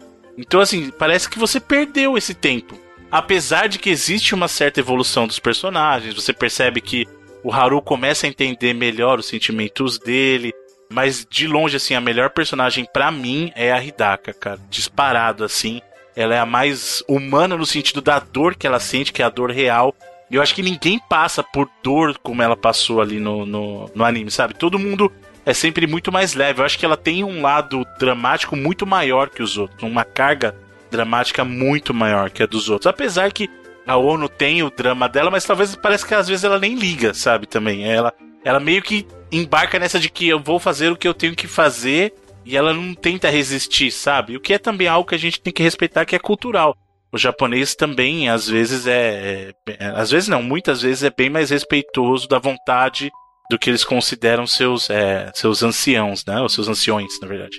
Então, assim, a segunda temporada eu me questiono muito do porquê, sabe? E eu acho muito difícil a gente ter uma terceira temporada, porque aí o trabalho mesmo do, do mangá acabou onde acabou a segunda temporada. Pra falar a verdade, eu gostaria até de ver mesmo essa história da Hidaka. Eu gostaria de ver o Dash refletido numa. Que a terceira temporada seja o High Score, o High Score Girl Dash. Porque, como eu falei, é a personagem que eu mais gostei no seriado. Apesar de, de por motivos até tristes, né? Eu acho que ela tem um lado muito humano, um lado mais dramático. Eu adoro anime, adoro anime, adoro videogames, né? Então acho que a primeira temporada falou muito comigo, me apaixonei por esse High Score Girl, assim. Tanto que o Felipe sabe, eu é que ficava. Sim. Felipe, você tem que assistir. Eu ficava, entre aspas, evangelizando todo mundo para assistir quando era a época da primeira temporada. Aí chegou a segunda temporada e falou assim. É... Se arrependeu de indicar essa porcaria. Né, eu falei assim, tomara que as pessoas assistam só a primeira mesmo. Eu falei, tomara que as pessoas assistam só a primeira. Então minha nota vai ser 90 vidas. Muito por respeito à primeira temporada. Mas se fosse só a primeira, seria muito melhor.